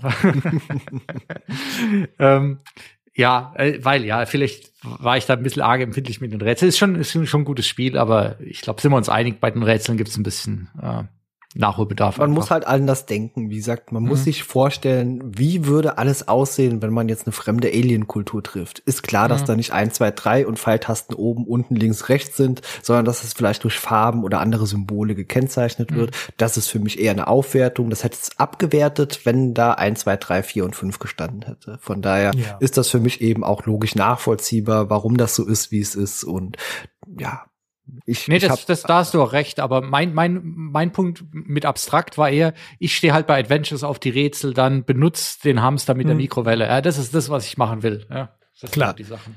Das ist schon eine gewisse Evolution, die eben auch diese LucasArts Games durchlebt haben und ja, ich find's gut und ja, was Pat sagt, ist auch richtig. Würde man jetzt in The Dick oder könnte man dort sterben, hätte das vermutlich eher auf als abgewertet.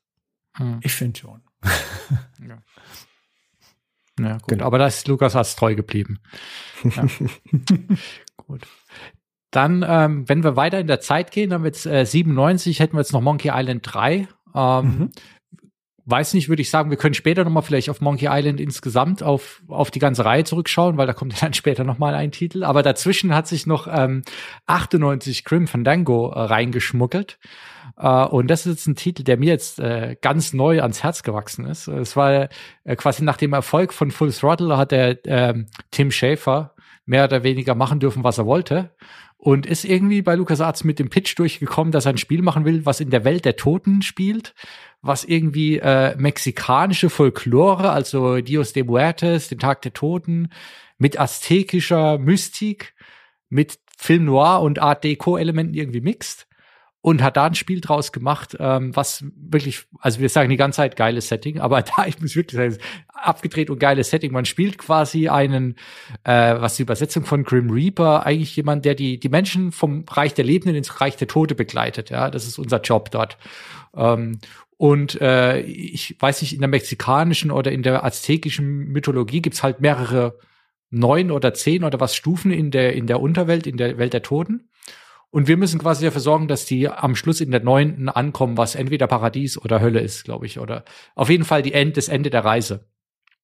Und ähm, ja, und äh, wie ist es? Die Leute reisen natürlich und äh, je nachdem, wie gut du warst in deinem Leben ja, oder auch vielleicht wie vermögend, kannst du entweder die, die schnelle Reise mit dem Zug nehmen oder du musst zu Fuß dorthin.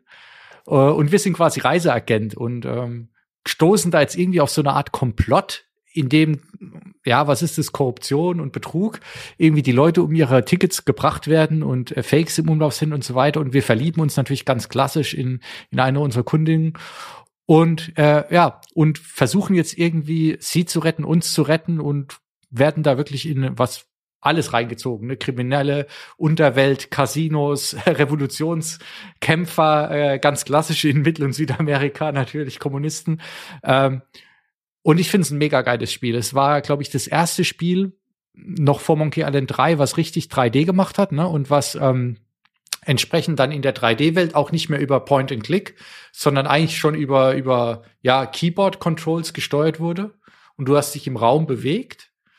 Ähm, und ja, also ich finde, ähm, es ist, ich finde es nicht besser als Monkey Island insgesamt, aber ich finde es auf jeden Fall vom Spiel her und von dem, was gemacht wurde, das viel interessantere und ambitioniertere, weil ich finde, als diese ganze Welt, die ich jetzt versucht habe zu erklären, die Umsetzung in 3D, die Rätsel, die Story, äh, Voice Acting, Musik, also es ist wirklich alles, äh, würde ich sagen, herausragend. Im, insgesamt, ja, gibt es noch mal so ein paar Punkte, aber ich finde es ähm, so gut wie ambitioniert. Leider war es, glaube ich, damals wirklich ein kleiner Flop ähm, weil es vielleicht ein bisschen zu weird war äh, oder zu weird. Ähm, wie ist bei euch? Habt ihr das auch schon gespielt?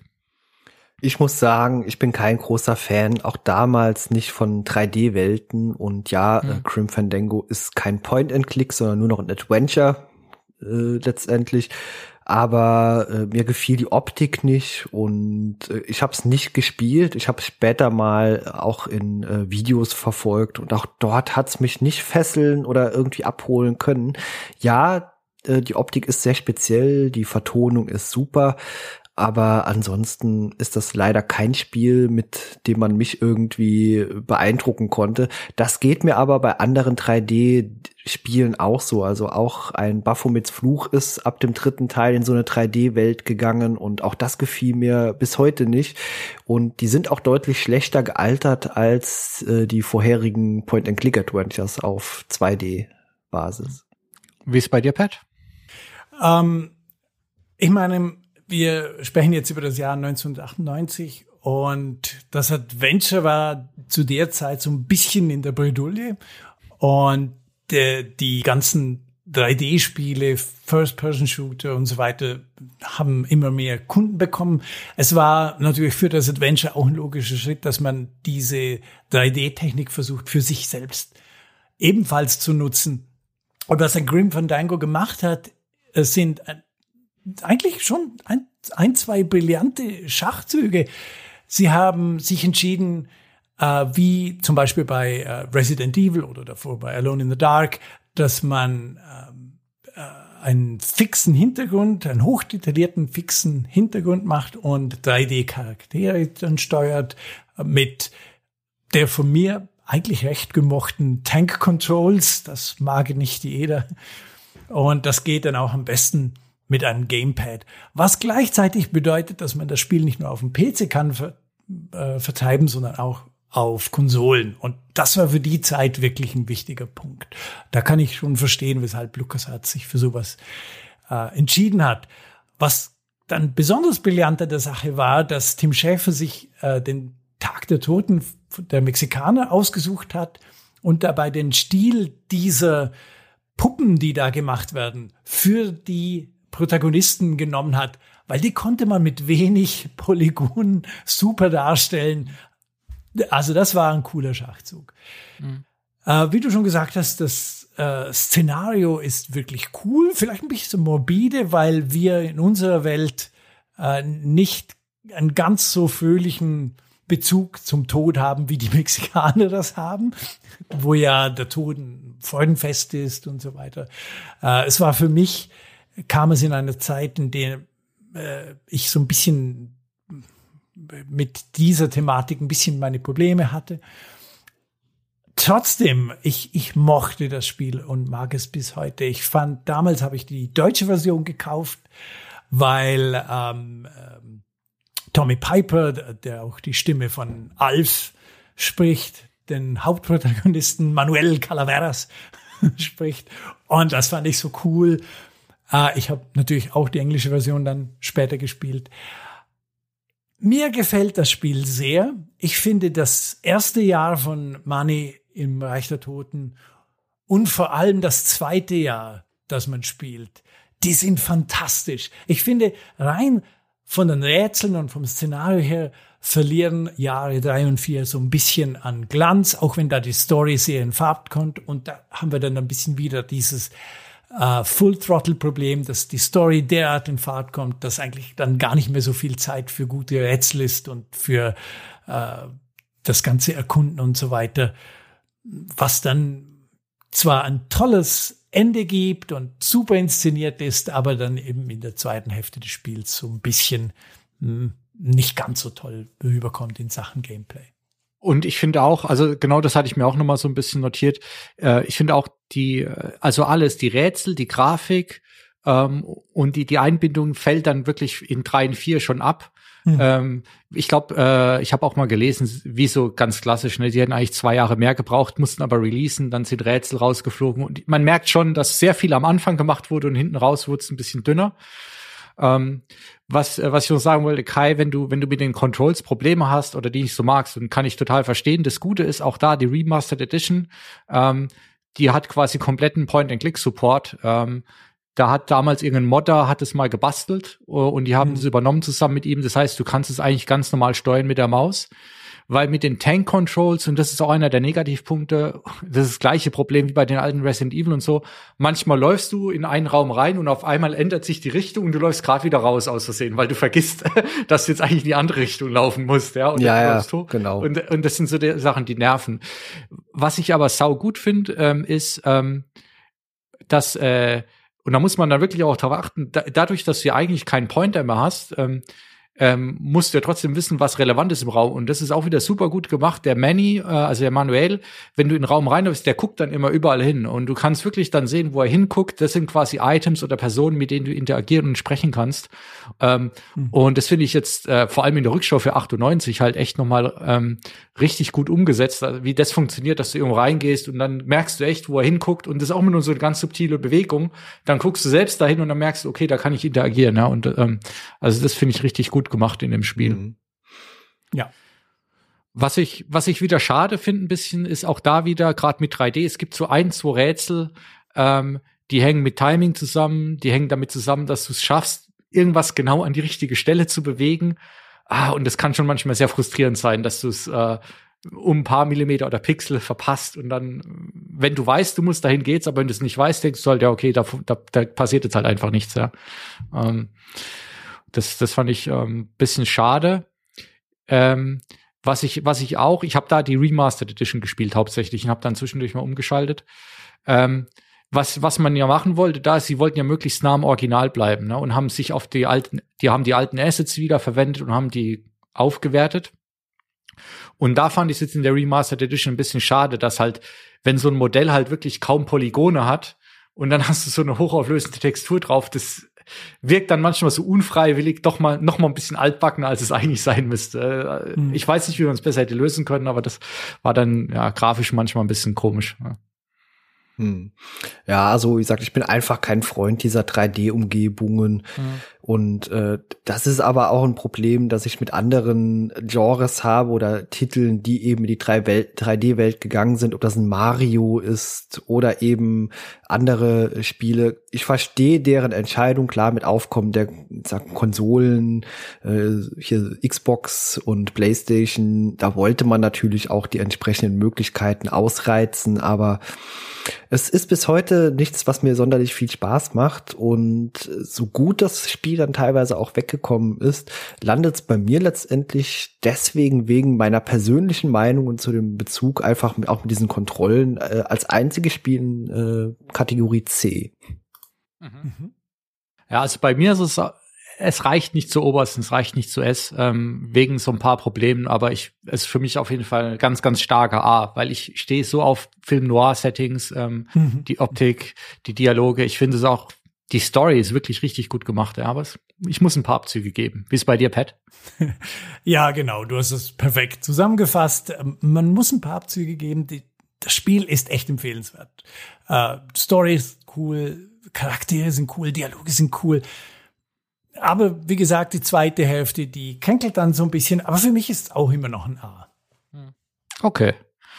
Ja, das ist doch schon mal schön. Jetzt haben wir, ähm, haben wir ein paar Sachen übersprungen. Wir hätten jetzt noch mal Monkey Island 4. Das wäre so das letzte in der, in der chronologischen Reihenfolge. Äh, weiß aber nicht, ob wir da äh, uns jetzt quasi zum Schluss noch mal die Stimmung versauen wollen. aber äh, wir, wir können ja einfach noch mal gucken, was wir jetzt insgesamt so ein bisschen übersprungen haben, ob wir da jetzt noch irgendwelche großen Highlights oder wichtigen Punkte übersehen haben. Ich meine, wir haben ausgelassen die beiden Indiana Jones Titel. Ähm, mhm. Da habt ihr ja gerade neulich auch eine Folge gemacht, ne, bei, bei, bei euch, bei Retrocast. Ja, genau. Gestern, ja. gestern sogar. Ah. Und äh, da kann ich sagen, wie ich ganz kurz erwähnt habe, das Indie 3 war wichtig für ganz viele meiner Kollegen, dass sie sich überhaupt äh, zu äh, einem Adventure hinreißen lassen haben. Ich habe so meine Probleme mit dem Spiel, hat vieles sehr, sehr gut gemacht, einiges nicht so gut und es ist wieder sehr, sehr kurz. Bei Indie 3 würde ich, ich bin ein bisschen hin und her gerissen. Ich wollte es erst als B einordnen. Aber ich mache ein C daraus. okay, das ist, das ist eine exklusive Meinung, glaube ich, bei dem Spiel.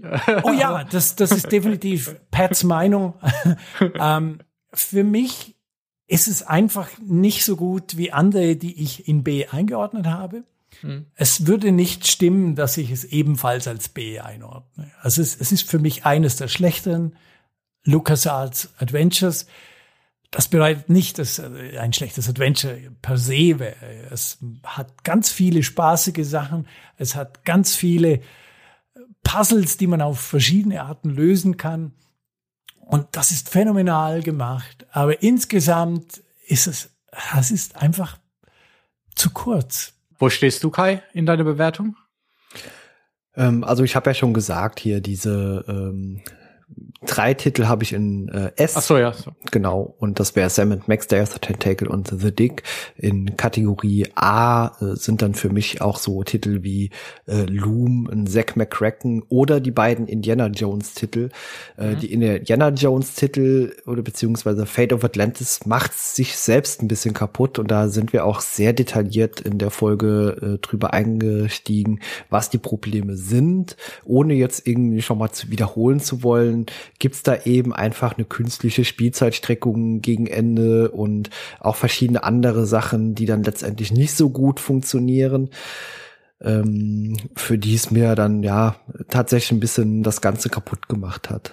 Also jetzt mhm. die beiden Indie-Games sind bei mir in A, die mag ich immer noch beide lieber als in Full Throttle oder in Manic Mansion, wobei das natürlich auch, wie wir auch herausgearbeitet haben heute, teilweise sehr Geschmackssache ist, was man da bevorzugt oder favorisiert.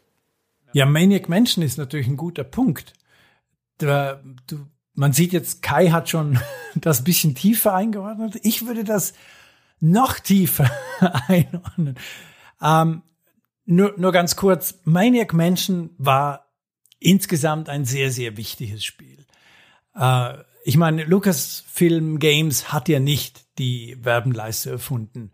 Das waren andere schon vorher.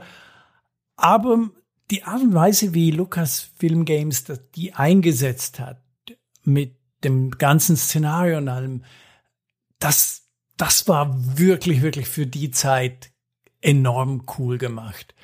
Ähm, man konnte drei Charaktere auswählen, also eigentlich einer, Dave und zwei seiner Kumpane und hatte damit die Möglichkeit, je nachdem, welche beiden äh, Jugendlichen man ausgewählt hat, konnte man das Spiel bisschen einfacher oder ein bisschen schwieriger lösen auf verschiedene äh, Arten und Weisen. Und, und das war wirklich gut. Für mich, Maniac Mansion ist so ein Spiel, wo ich zum Beispiel den Schau-an-Befehl extremst vermisse. Ich würde wahnsinnig gerne in Maniac Mansion äh, Dinge angucken, aber man kann das nicht. Man kann nur Sachen lesen. Wenn da nichts steht, kann man, kriegt man keinerlei Informationen äh, über die Spielwelt. Man hat da versucht, möglichst viel grafisch darzustellen innerhalb der Limitation, die damalige Systeme halt einfach hatten. Und es gibt ja auch keine Gespräche, die man führen kann. Es gibt ein paar wenige Dialoge, die automatisch ablaufen, wenn die Situation das macht. Aber dadurch hat das Spiel weil es keinen Parser verwendet und keinen Erzähler oder sonst irgendwelche beschreibende Texte hat. Dadurch hat das Spiel extrem wenig Text, was dann prädestiniert hat, das Ding auf Deutsch zu übersetzen. Und ich glaube, damit ist es ein verdammt wichtiges Spiel für die ganze äh, Dachregion, also Deutschland, Österreich, die Schweiz, weil ganz viele Menschen damals einfach noch nicht oder nicht so gut Englisch konnten mhm. und das Adventure erst bei ihnen eigentlich funktioniert hat durch solche deutsche Übersetzungen. Ich denke, das ist auch ein wesentlicher Grund, weshalb äh, Lucasfilm im Gegensatz zu sie ja auch lange Zeit einfach beliebter war. Nicht nur, weil sie verschiedene Philosophien des Spiels hatten. In Maniac Mansion kann man ja sterben zum Beispiel. Ähm, aber weil sie einfach für den deutschen Kunden oder den deutschsprachigen Kunden eine äh, deutsche Version bieten konnten, weil es einfach auch wenig Text hat, den man übersetzen musste. Ich glaube, es war sogar eine Zeit lang so, dass äh, Adventures in Deutschland oder im deutschsprachigen Raum populärer waren als in den USA im, im Verhältnis. Ähm, mhm. Also natürlich der, die Marktgröße noch an, aber ich glaube, Deutschland war immer ein extrem wichtiger Markt für LucasArts. Hinten raus auch quasi auch nach, nachdem quasi, ähm, ja, End of Life sozusagen nach 2000, die Fangemeinde hier ähm, glaube ich, deutlich, deutlich größer war erstmal am Anfang als in den USA. Und ich glaube, mhm. das kommt noch daher. Aber ich muss mich bei den, bei den beiden, bei den Alten leider enthalten, weil ich habe Manic Mansion wirklich eine Stunde gespielt, Zack McCracken gar nicht, also da kann ich nichts zu sagen. Aber natürlich, ja, äh, die, die ganze Engine für die Spiele kommt von Manic Mansion, von daher ähm, ist natürlich wichtig, ja. Bei also, Diana, ja. Zack McCracken ist schon ein Spiel, das ich ähm, eigentlich schon wärmstens ans Herz legen möchte. Mhm. Zack McCracken ist eines meiner Liebsten von LucasArts. Okay. Für mich, es hat eine tolle Story, coole Charaktere. Es hat auch wirklich gar, gar keine schlechten Rätsel. Es hat ein paar, die sind nicht ganz einfach, äh, war noch eine andere Zeit. Ähm, das Problem von Zack McCracken wiederum, es gibt keinen Schauanbefehl. Also man kann sich Sachen nicht äh, betrachten. Man kann nicht äh, die äh, Kommentare von äh, Charakteren hören, was sie zu einem Gegenstand meinen, was sehr schade ist, da es man insgesamt vier völlig unterschiedliche Charaktere spielt, was wirklich spannend gewesen wäre. Und es gibt keinen Sprichbefehl oder Edit mit, äh, was auch sehr schade ist, da die ganzen das sind es nicht so viele Nebenprotagonisten, die es gibt, aber man kann nicht wirklich mit ihnen interagieren. Das ist sehr, sehr schade. Aber ansonsten, das Spiel an sich, also ich würde es als B einordnen. Mhm. Jetzt nicht, es ist nicht die Oberklasse von LucasArts, aber wenn man sich damit arrangieren kann, dass man auch scheitern kann in einem Spiel und sterben, dann unbedingt mal probieren. Zeig mir Cracken. Tolles Spiel. Ja, auf der Liste steht es bei mir auf jeden Fall auch noch. Ja. Muss ich muss ich mich noch irgendwann durchkämpfen. Ähm, ja, und äh, Indie wollte ich noch kurz auch äh, noch mal kurz ansprechen, weil ihr es ja beide jetzt schon hattet. Ähm, ich ich müsste auch wahrscheinlich mich sogar fast enthalten. Ähm, ich habe beide relativ zeitnah nacheinander vor ein paar Jahren mal wieder gespielt und äh, meine Erinnerung ist, dass ich auf jeden Fall sehr viel Spaß mit beiden hatte. Ähm, dass aber bei Indie auch dieses ähm, äh, was ja natürlich cool ist, weil es thematisch ist, das ganze Kämpfen und so weiter ähm, ist cool, aber ja, das, das ist für mich wieder ein bisschen fehl am Platz. Ähm, und natürlich ähm, muss ich gucken, ähm, Indie, ich finde halt Indie an sich mega gut. Ich mag die Filme und das erste Spiel erzählt ja quasi den Film nach. Also was gibt's da falsch zu machen, ja? ähm, ich, tue ich mir schwer. Wahrscheinlich wäre es irgendwo zwischen A und B bei mir beides jeweils, ja. Mhm. Jetzt gucke ich gerade noch, ähm, was haben wir hier noch auf der Liste? Loom. Ähm. Ja, Loom, das dürfen wir nicht vergessen. Ja. Ich weiß, du hast es nie durchgespielt. Ja, genau, die Diskette Aber, hat er nicht gewollt. was ich übrigens nicht ganz verstehen kann. Ich kann da nochmal Geschichte erzählen, ganz kurz von mir. Als Jüngling, Loom ist erschienen. Ähm, ich bin mit dem Bus in den Nachbord gefahren, um im Einkaufszentrum Loom zu kaufen. Es gab's nur für den Amiga komischerweise. Macht nichts. Ich hatte einen Amiga, ich hatte beides. Hab's dann für den Amiga gekauft. Während der Rückfahrt im Bus habe ich die Anleitung gelesen, bisschen durch das Buch der Sprüche geschmökert. Mhm. Dann war ich daheim. Äh, das war am Nachmittag, weil ich musste am Vormittag noch in die Schule. Das war am Nachmittag war ich daheim, habe mit Loom begonnen und als es Abendessen gab, war ich fertig. und das ja. hat mir damals sehr, sehr wehgetan, weil äh, als Schüler, ich habe da Geld zusammengekratzt für Loom. Das waren 60, 70 Mark oder so. Ja, 60 war damals so der Standardpreis. Ja. Spiel, Und das hat mir extrem wehgetan. ich bin an keinem Punkt hängen geblieben oder so weiter. Aber aus heutiger Sicht, Loom ist fantastisch. Es ist ein wunder, wunderschönes Märchen das sich ganz speziell spielt durch die Zauber, die man webt mit Musik. Es ist sehr kurz, es ist sehr einfach, aber man kann das so ein bisschen in modernen Augen wie ein Walking Simulator sehen. Ja. Es ist wirklich, wirklich ein schönes Spiel, das ich trotz all meinem Pain, den ich hatte und ich es für mich persönlich nur in B einordnen würde, es ist absolut empfehlenswertes Spiel, das man unbedingt gespielt haben muss. Ja, das auch. Vor allem, weil es sich so arg unterscheidet, auch von der Steuerung zu allen anderen LucasArts Adventures. Die Story ist cool und mhm. sagt, sobald man sich da so ein bisschen reingefuchst hat in die Steuerung, äh, ist das schon super spaßig. Aber ja, es ist auch ein sehr kurzes Spiel. Ja, sehr gut. Ja, aber ich denke auch, also wer es sich noch nicht angeschaut hat und ich gehöre dazu, weil ich es nicht fertig gespielt habe, also allein die Tatsache, dass es halt dieses innovative oder komplett andersartige Steuerungselement hat, ähm, sollte man sich auf jeden Fall mal angucken, finde ich. Genau. Und das, ja. der einzige Ort, wo man stecken bleiben könnte, ist die Tatsache, dass man nicht begriffen hat, dass man Zauber auch rückwärts sprechen kann und sie dann das Gegenteil oh ja. machen. Ja.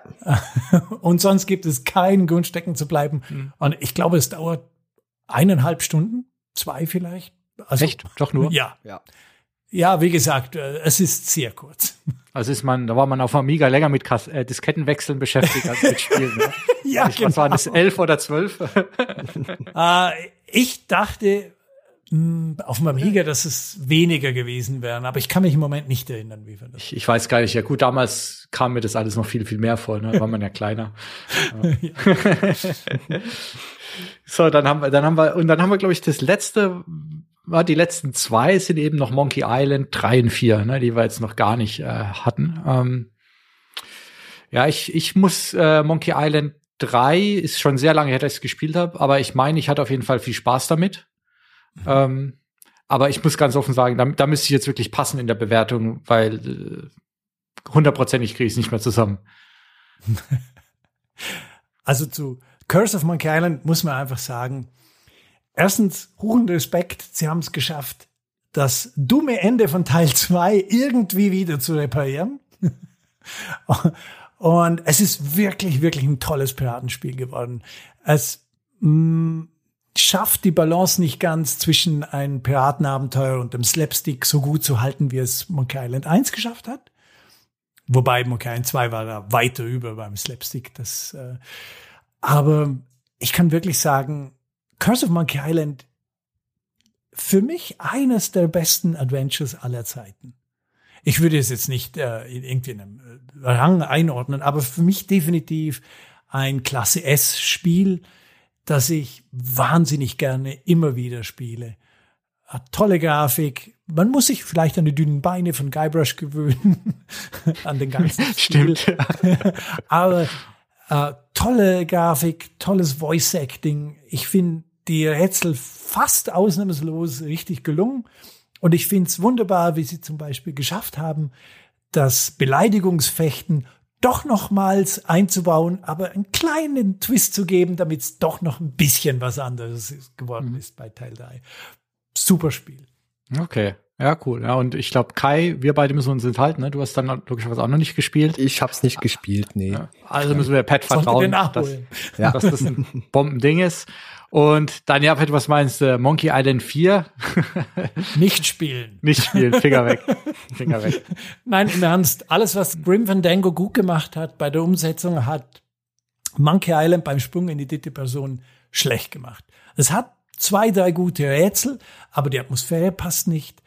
Äh, es hat Minispiele, die nicht gelungen sind. Das Ende befriedigt mich nicht wirklich. Es hat ein paar wirklich gute Witze denn, aber insgesamt, äh, das, wenn man sich ein Spiel schenken möchte von LucasArts, dann gerne Monkey Island. Das kann man in die Tonne hauen. Das ist doch gut. Ja, weil jetzt haben wir schon genug Tipps rausgehauen, da müssen die Leute auch noch ein bisschen Zeit sparen und wenn man dann eins weglassen kann, und ja, hoffentlich wird's jetzt ja mit dem, mit dem neuen Teil 3, so habe ich es verstanden. Ne? Also das Spiel, was jetzt wieder rauskommt, spielt quasi wieder nach Teil 2. Nein, ähm, äh, das hat er bereits äh, korrigiert. Also es wird äh, die Story von ähm, Curse of Monkey Island, Escape from Monkey Island mhm. und Tales of Monkey Island wird er mit einbeziehen, solange okay. es für ihn passt und wird gewisse Sachen man nennt das ja heutzutage Redcon, äh, die für ihn nicht passen. Aber Redconning hat jedes Monkey Island schon vorher gemacht in gewissen Punkten. Also das ist nichts Neues für die Serie. Aber es wird danach spielen. Okay. Ah, ja. bin ich hoffe, ich war mal gespannt. Ich bin gespannt, auch weil mir die Optik oder von dem, was ich bisher so da gesehen habe, von gar nicht so richtig zusagt. Ja, muss, muss ich leider sagen. Ein Problem, ja. ja. Ja, ich kann natürlich, er hat ja äh, neulich, oder was heißt neulich, auch schon wieder drei, vier Jahre, ne, dieses äh, Thimbleweed Park gemacht. Das war ja quasi nochmal ein Adventure in der ganz klassischen Pixel-Optik, aber eigentlich nochmal mit einem coolen Twist, weil die Pixels ja richtig gerendert waren, deswegen war es ja alles super flüssig und hat sich immer gut angefühlt und so weiter. Ähm, aber ich kann natürlich auch verstehen, dass er sagt, jetzt schon wieder Pixel nochmal bei Monkey Island auspacken. Ich finde jetzt den Artstyle, ja, gar nicht so verkehrt hätte es mir jetzt auch ein bisschen anders gewünscht, aber mhm. hoffen wir mal, dass die Rätsel gut sind und dass er das, woraus ankommt dann am Schluss. Also das Problem ist für mich nicht die Technik. Ich mag Pixel-Look äh, unfassbar ja. gerne. Es ist einfach der Stil, den man gewählt hat, der, mhm. der ist zumindest aktuell noch nicht ganz so mein Fall. Mhm. Ja, genau. Gut, man hat jetzt zum Beispiel Guybrush noch nicht gesehen und mhm. Elaine und so weiter. Die, die, das hat man jetzt noch nicht an diesem Zeitpunkt, wenn wir das aufnehmen, noch nicht gesehen. Äh, Im Moment so die Hintergründe ja, die sind auch nicht so meins. Also ich finde, sie wirken teilweise ein bisschen billig. Mhm. Ja, kann ein frühes Entwicklungsstadium sein. Vielleicht wollte man einfach was raushauen. Deswegen, ich gehe da erstmal unvoreingenommen dann eben genau. auch ran. Bis dahin werde ich oder wird mich, hätte mich gezwungen haben, äh, die wichtigen Monkey Islands mal zu spielen. Das müssen wir. ich ja. wollte gerade sagen, ja, also hast, du hast ein bisschen Hausaufgaben. Ja, ich, ich jetzt auch, habe ich gemerkt. ähm, aber wenn ich jetzt unser Abschluss-Ranking äh, hier so ein bisschen anschaue, dann sind wir doch überraschend ähm, einstimmig, glaube ich, bei dem, was wir jetzt äh, zusammen gespielt und am höchsten gerankt haben, nämlich äh, Day of the Tentacle, würde ich sagen, ist einstimmig äh, auf Platz eins. Mhm. Ähm, und dann hängt es ein bisschen davon ab, weil wir jetzt dann doch nicht alle alles gespielt haben, aber ich glaube, der nächste wäre tatsächlich dann äh, Sam Max danach schon. Ja, also das heißt, äh, wir haben uns jetzt hier auf, auf 93 und äh, die Comiclinie geeinigt. Ja. aber ich würde sagen, Day of the Tentacle ist auf jeden Fall verdienter Sieger sozusagen von diesem Mini-Ranking, weil ja, wir haben es jetzt schon gesagt, ist ein Bombenspiel einfach, ne? Ja, und es gibt ein Remaster davon, das ist, da kommt man richtig gut ein. Mhm. Ja, genau. Also äh, gut, ich bevorzuge immer noch die klassische Scum-VM-Version. Ja. Einfach wegen dem Retro-Charme, der da durchaus drinsteckt, aber auch die Remastered, äh, wer das Spiel nicht kennt, spielt die Remastered, da geht euch nichts verloren. Also auch empfehlenswert.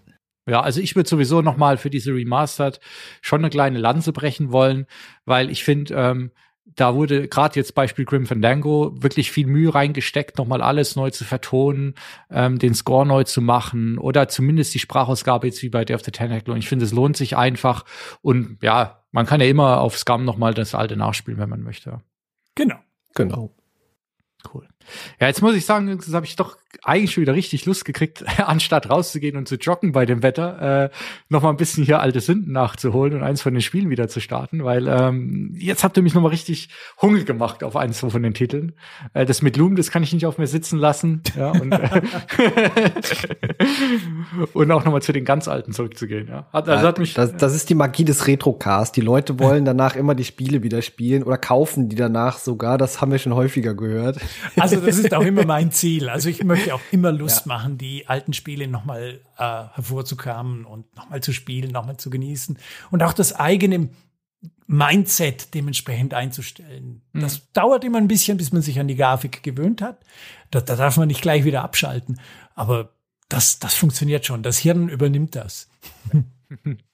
Nee, vor allem, ich finde auch wirklich bei, also ich selbst bin nicht so der große Retro-Gamer-Fan, muss ich ganz offen sagen, weil ich finde einfach, bei einigen Spielen in der Rückschau sind sie halt dann nicht mehr so gut und äh, es gibt heutzutage auch so viele gute neue Spiele. Aber ich finde bei, bei gerade bei den Adventures, Lucas Arts, gut, es gibt noch andere, ne? Ihr habt auch schon über Simon gesprochen. Ähm, dann äh, Sierra einige gute, die sind auch wirklich einfach noch richtig gute Spiele und weil sie halt auf dieser abstrakten Ebene funktionieren, ist auch okay, dass sie nicht hundertprozentig modern aussehen. Ne? Also wer die nicht gespielt hat, jetzt auf jeden Fall in unserer Liste nachgehen und abspielen. genau. Ja. Ja, fantastisch. Ähm, ich glaube, wir sind durch. Ähm, ich danke euch auf jeden Fall nochmal, dass ihr hier wart. Ähm, gerne, danke wer, für die Einladung. Gerne, Hat gerne. Spaß gemacht. Wer Lust bekommen hat, auf jeden Fall Retrocast reinhören. Äh, wenn ihr es auf Englisch wollt, auch gerne mal Passion of the Geeks reinhören. Äh, da gibt's noch mehr Futter für Geeks, äh, für Retro-Freunde und für Gamer. Und ich würde sagen, wir hören uns beim nächsten Mal ähm, hier oder bei den Jungs auf den Podcast. Vielen Dank. Ciao. Tschüss. Tschüss.